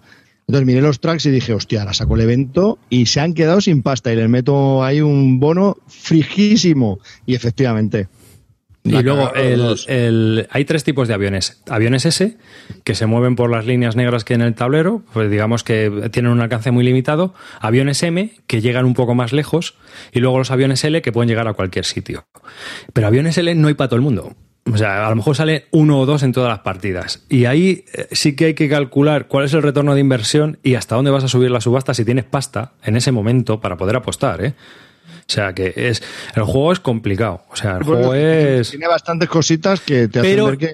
si- sin llegar a ser un ar de cerebros, o sea, no estás aquí comiéndote estratégico, tienes que pensar, pero a la vez tampoco tienes que darle ahí al tarro de la leche, ¿no? Y tienes que estar pensando en muchas cosas y en lo que está haciendo la gente. Es muy interactivo porque tienes que estar viendo a ver a qué va este, a ver si me va a clavar una huelga porque está cogiendo mucha gente, o sea, mucha fuerza laboral. O sea, es- está muy curioso, a mí me gustó mucho. A mí ¿Y a ti, también. Clint, que no dices nada? ¿No te llama la atención? No, no lo estamos convenciendo. ¿eh? Lo estoy viendo y ya me están entrando unas ganas de jugar al Forge Wars otra vez. Pero, pero no, yo serio, creo... a mí- a- quiero decirte, a mí un juego de apuestas mm, económico con bola de nieve, No tiene bola de nieve. bueno, si uno consigue 400 puntos y el otro 28, No, pues ya me dirás. hay, hay diferencia. Me gustaría, ¿eh? Lo que pasa es que también el, no es, el número no es 3, ¿eh? No, hay cuatro, o cinco. 5 Porque juego. daos cuenta de una cosa. Con tres eh, son tres subastas, pero es que con cinco hay cinco subastas. O sea, puede haber cinco subastas por turno, hay muchos más eventos, los turnos son más largos, te vas a quedar. Yo creo que te vas a tragar más bonos, pero sí o sí. O sea, eh, yo creo que el juego cambia mucho de jugar a tres a jugar a cinco. Sí. Sí, sí, Por- sí. Porque es mucho más agresivo cuanta más gente haya. Porque si, si hay cinco personas, tienes que estar pensando en huelgas y tienes que estar pensando en accidentes y, y en el petróleo, porque es que te la van a clavar. Es que vamos, pero, pero sin ir muy lejos. O sea, te- ahí. Y si vienen 30 fichas de préstamo, es por algo. Es que es así. Entonces, está claro que lo mismo puedes acabar en negativo. Y es ese, eso que dices tú, o sea, ¿hay bola de nieve? No, pero también es cierto que realmente el que mejor ha jugado es el que gana, ¿eh? A ver, también el, el juego tiene, o sea, la- estamos hablando mucho de la subasta tal, luego el juego también tiene el mapa, ¿vale? O sea, yo creo que también hay que saber posicionarse, llegar a Claro. los a los destinos donde hay más demanda, incluso hay ciudades que son principales que dan más puntos al final de la partida. Yo creo que son una partida con más jugadores, eh, pues tiene una interacción que incluso pues, se le puede golpear un poco al, al líder, si alguien piensa que alguien va mejor, ¿vale? Luego, otra Ya cosa, digo. lo de, lo- lo de los malus esos del principio de la partida que tienes cinco cartas ahí que están dando por saco, puedes decir, hombre, seguro que hay tres que son una mierda, que ya me las quitaré y las otras dos son las importantes. Solo hay una. Mm, No, ¿eh? Solo, solo hay una. Y de joder, Esa. es que esta hora, esta hora me la quito ahora. Hostia, ¿y esta entonces? No, está tan bien. Está tan... Joder, ¿y cuál quito? Uf, No sé, yo creo que dependerá de cómo se desarrolle la partida, que vayas por un lado o por otro. Pero, no sé, a mí eso también me gustó. Sí, sí. Es un juego que tiene mucha variabilidad. Y eso está muy bien. Bueno, La verdad vamos es que cada a... partida es totalmente distinta. Ah, mira, No otra vamos a- cosilla que no, pues no me gustó mucho. Eh, las cartas tienen también asociadas una ciudad en el tablero. Hay bastantes ciudades. Ay, eso se, nos- se te olvida. A eso yo creo que hasta que no juegas unas cuantas partidas. eh, Cuando la juegas, pues si coincide que tienes un avión en esa ciudad, pues te sube el beneficio. Entonces, claro, evidentemente tienes que jugar con, con esa. Bueno, no sé, esa No, picardía. Es que no vas a jugar con esa picardía. Porque Bueno, depende de dónde hayas salido. Bueno, a ver, es, es como a eso voy, eso voy. Pues hay veces que las cartas es que te las soplan donde están porque es que te pillan a tomar por saco y hay veces que a lo mejor te pillan al lado, te puedes pensar y decir, bueno, mira, voy a ir a esta ciudad que me sube el, el- el- el ingreso y de paso ya juego la carta. Entonces, bueno, es un poquito más. A mí eso, sinceramente, me pareció un poco pegote, sinceramente. Porque sí, puedes pensar que te da un poco pie a, jugar con eso en la cabeza, pero luego eso sí que lo veo muy azaroso y, tampoco creo que te termine mucho la, la estrategia. A mí eh, no me disgustó. Lo único que me parece que es un punto de azar que tiene el juego, simplemente pues, pues, un punto de azar que ha metido ahí. Y si te coincide la carta con la ciudad o intentas ir hacia esa, a esa zona en el momento del despliegue, pues te llevas dos puntos de ingreso. Pero bastante Pero que realmente- ya como para también tener en Pero cuenta eso. realmente no sé yo si de siete cartas que tienes que jugar, con que una te coincide, darte con un canto a los dientes. Es que más, no sé yo, ¿eh? mucha potra tienes que tener que te, que te, que te coincidan más. Yo veo más mm, el bonus este que te llevas por, por similitud de flotas. Hay un bonus que te da si tú despliegas una flota y ya tienes esa flota en el tablero y eso te da también más dos puntos de bonus. Eso también está curioso, ¿no? Te intentas ahí agrupar mismo tipos de aviones que te generan más ingresos. Yo creo que tiene un trasfondo histórico en el sentido de que el mantenimiento era mejor y todo esto, porque todos tus aviones eran iguales. O sea que, que es curioso. Bueno, pues hasta aquí Tingus. Tú, Carte, describe tu. Finaliza el juego este, venga. No, bueno, ya antes de terminar con la ficha, insistir, ¿vale? Porque la gente está troleando mucho que si es un, rollo, ¿no? Yo creo que es un juego que estaba bien, a mí me gustó, me dejó con ganas de repetir y sobre todo de confirmar si, si con, más jugadores mejora eh, o no, a las cosas que me han chirriado con más partidas realmente no, no es tanto, ¿no? Pero bueno, Ahí lo, ya, de hecho, yo creo que será interesante, ¿no? Volver a comentar este juego donde lo hayamos dado más, más medios y con más gente. Yo puedo decir que a mí me gustó mucho.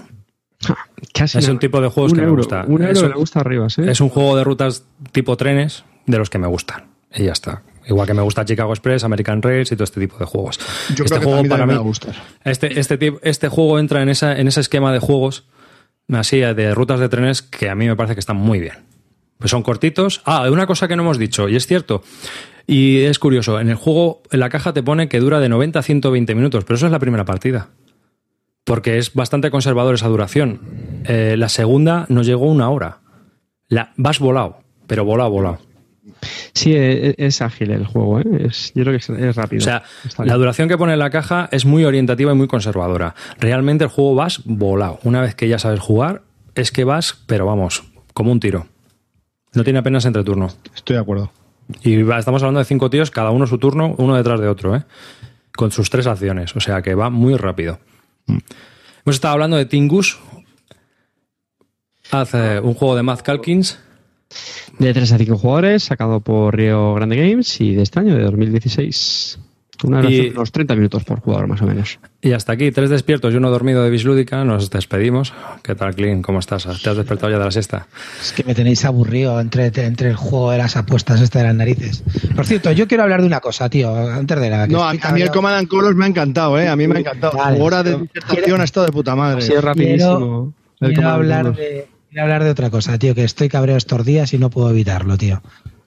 Eh, ha salido por Victory Point Games, que para a partir de ahora va a estar en mi círculo de tíos negativos y editoriales negativas como Z-Man o Bezier Games, a partir de ahora Victory Point Games estará a 84 pavos el Down of the Siege tercera edición. Un juego que es un solitario, que le han metido con calzador una variante cooperativa, a 84 pavos, donde viene Ahora sí, ya no te la dan en caja de pizza, ojo, que eso sube a 84. Te lo dan con las fichas cortadas con láser que tienes que limpiarlas con una servilleta, tío, al mismo precio que yo que soy plastiquero, que no soy plastiquero, que al mismo precio que puede salir un zombicide o un rebelión de Star Wars.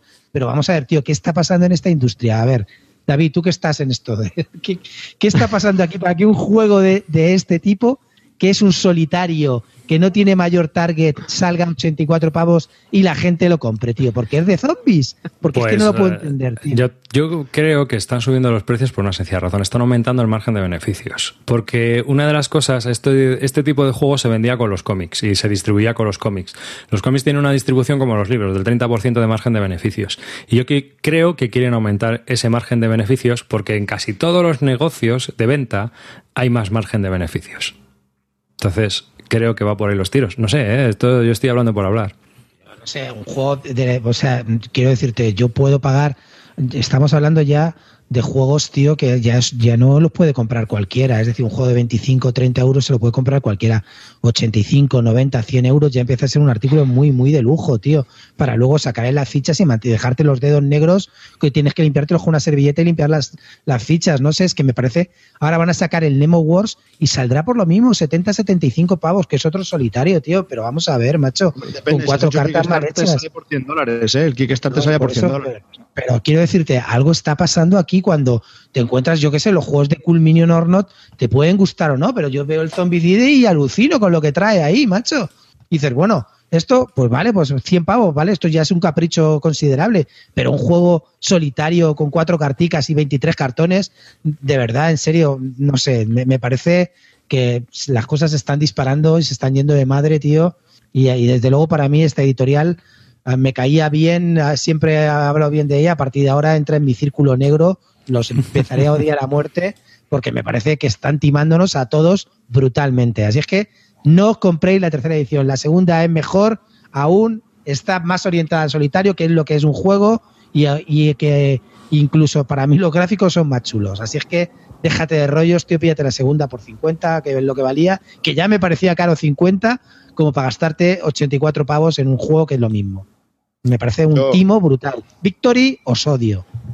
¿Puedo, ¿Puedo hablar? ¿Puedo hablar? Sí.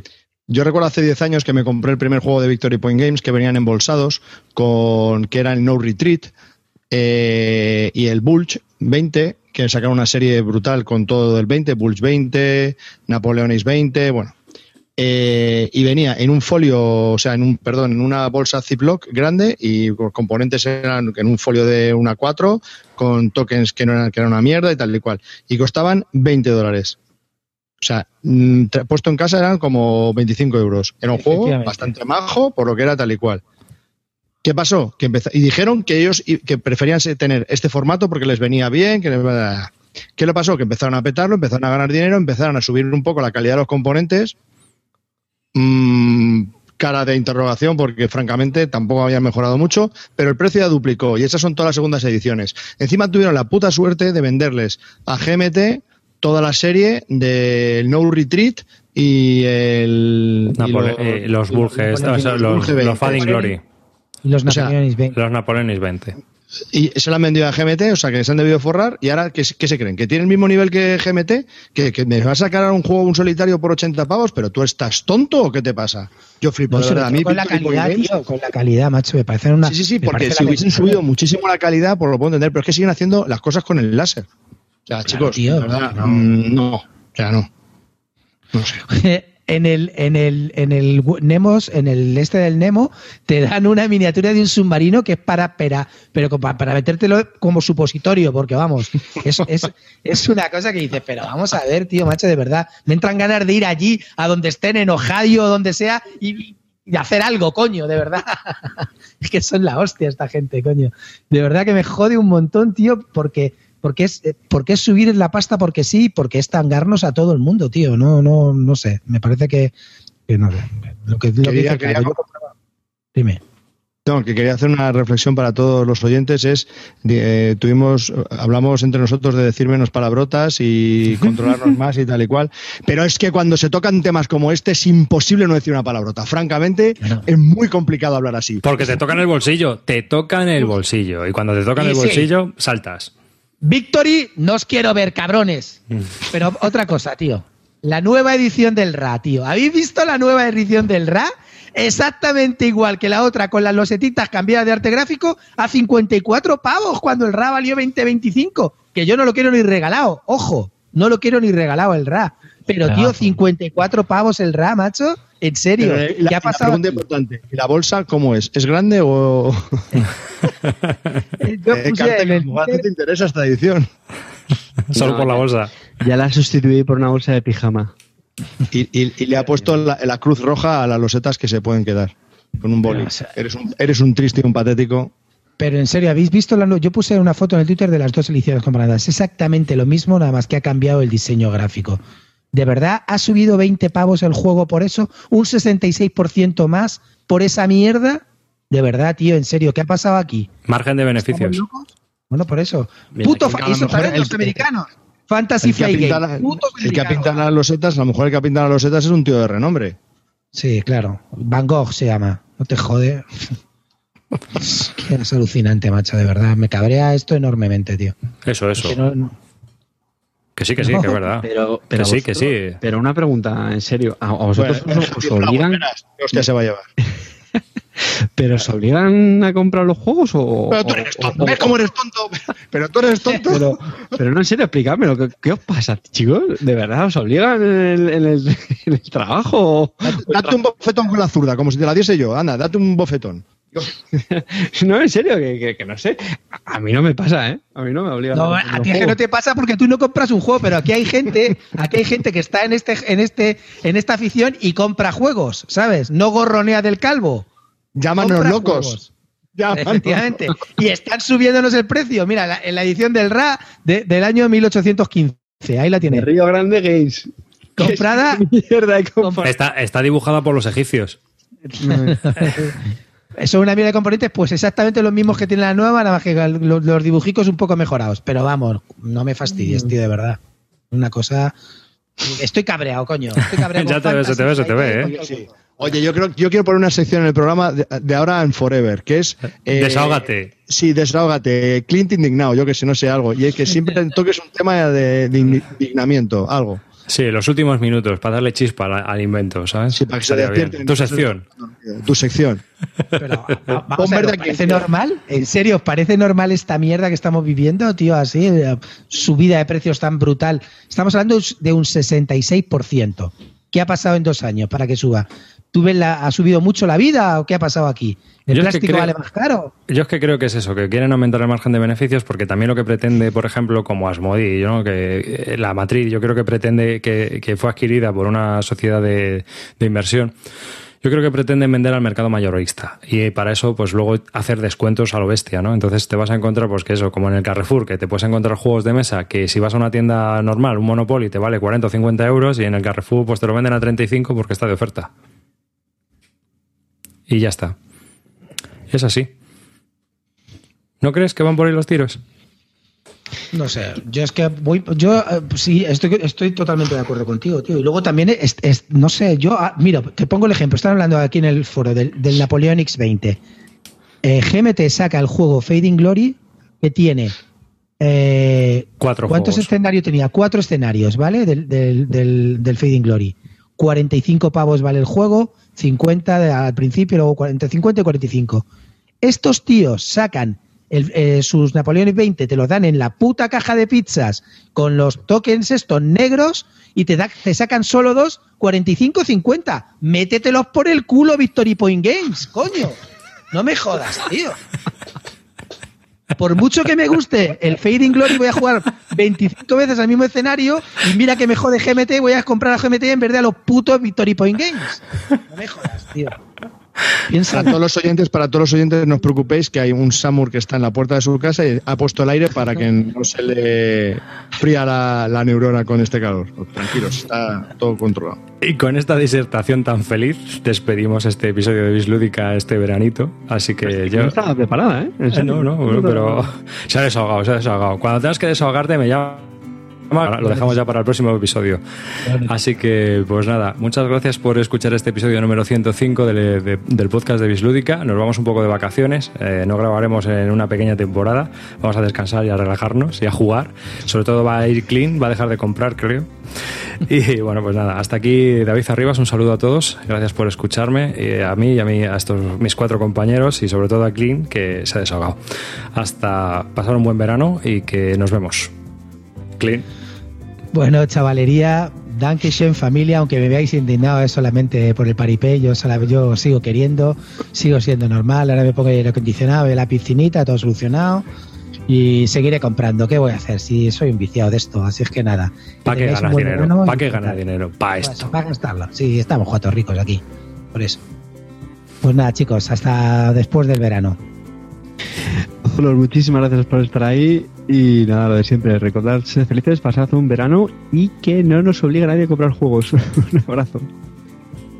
De verdad, es que es imposible lo de este hombre. Que- muchas gracias por estar ahí, como siempre. Gracias por participar en el chat de- del YouTube. Y que bueno, que paséis un buen verano, que juguéis mucho, que compréis mucho y barato, eh, que compréis muchos Kickstarter. y nada, un saludo a todos y nos vemos. Chao.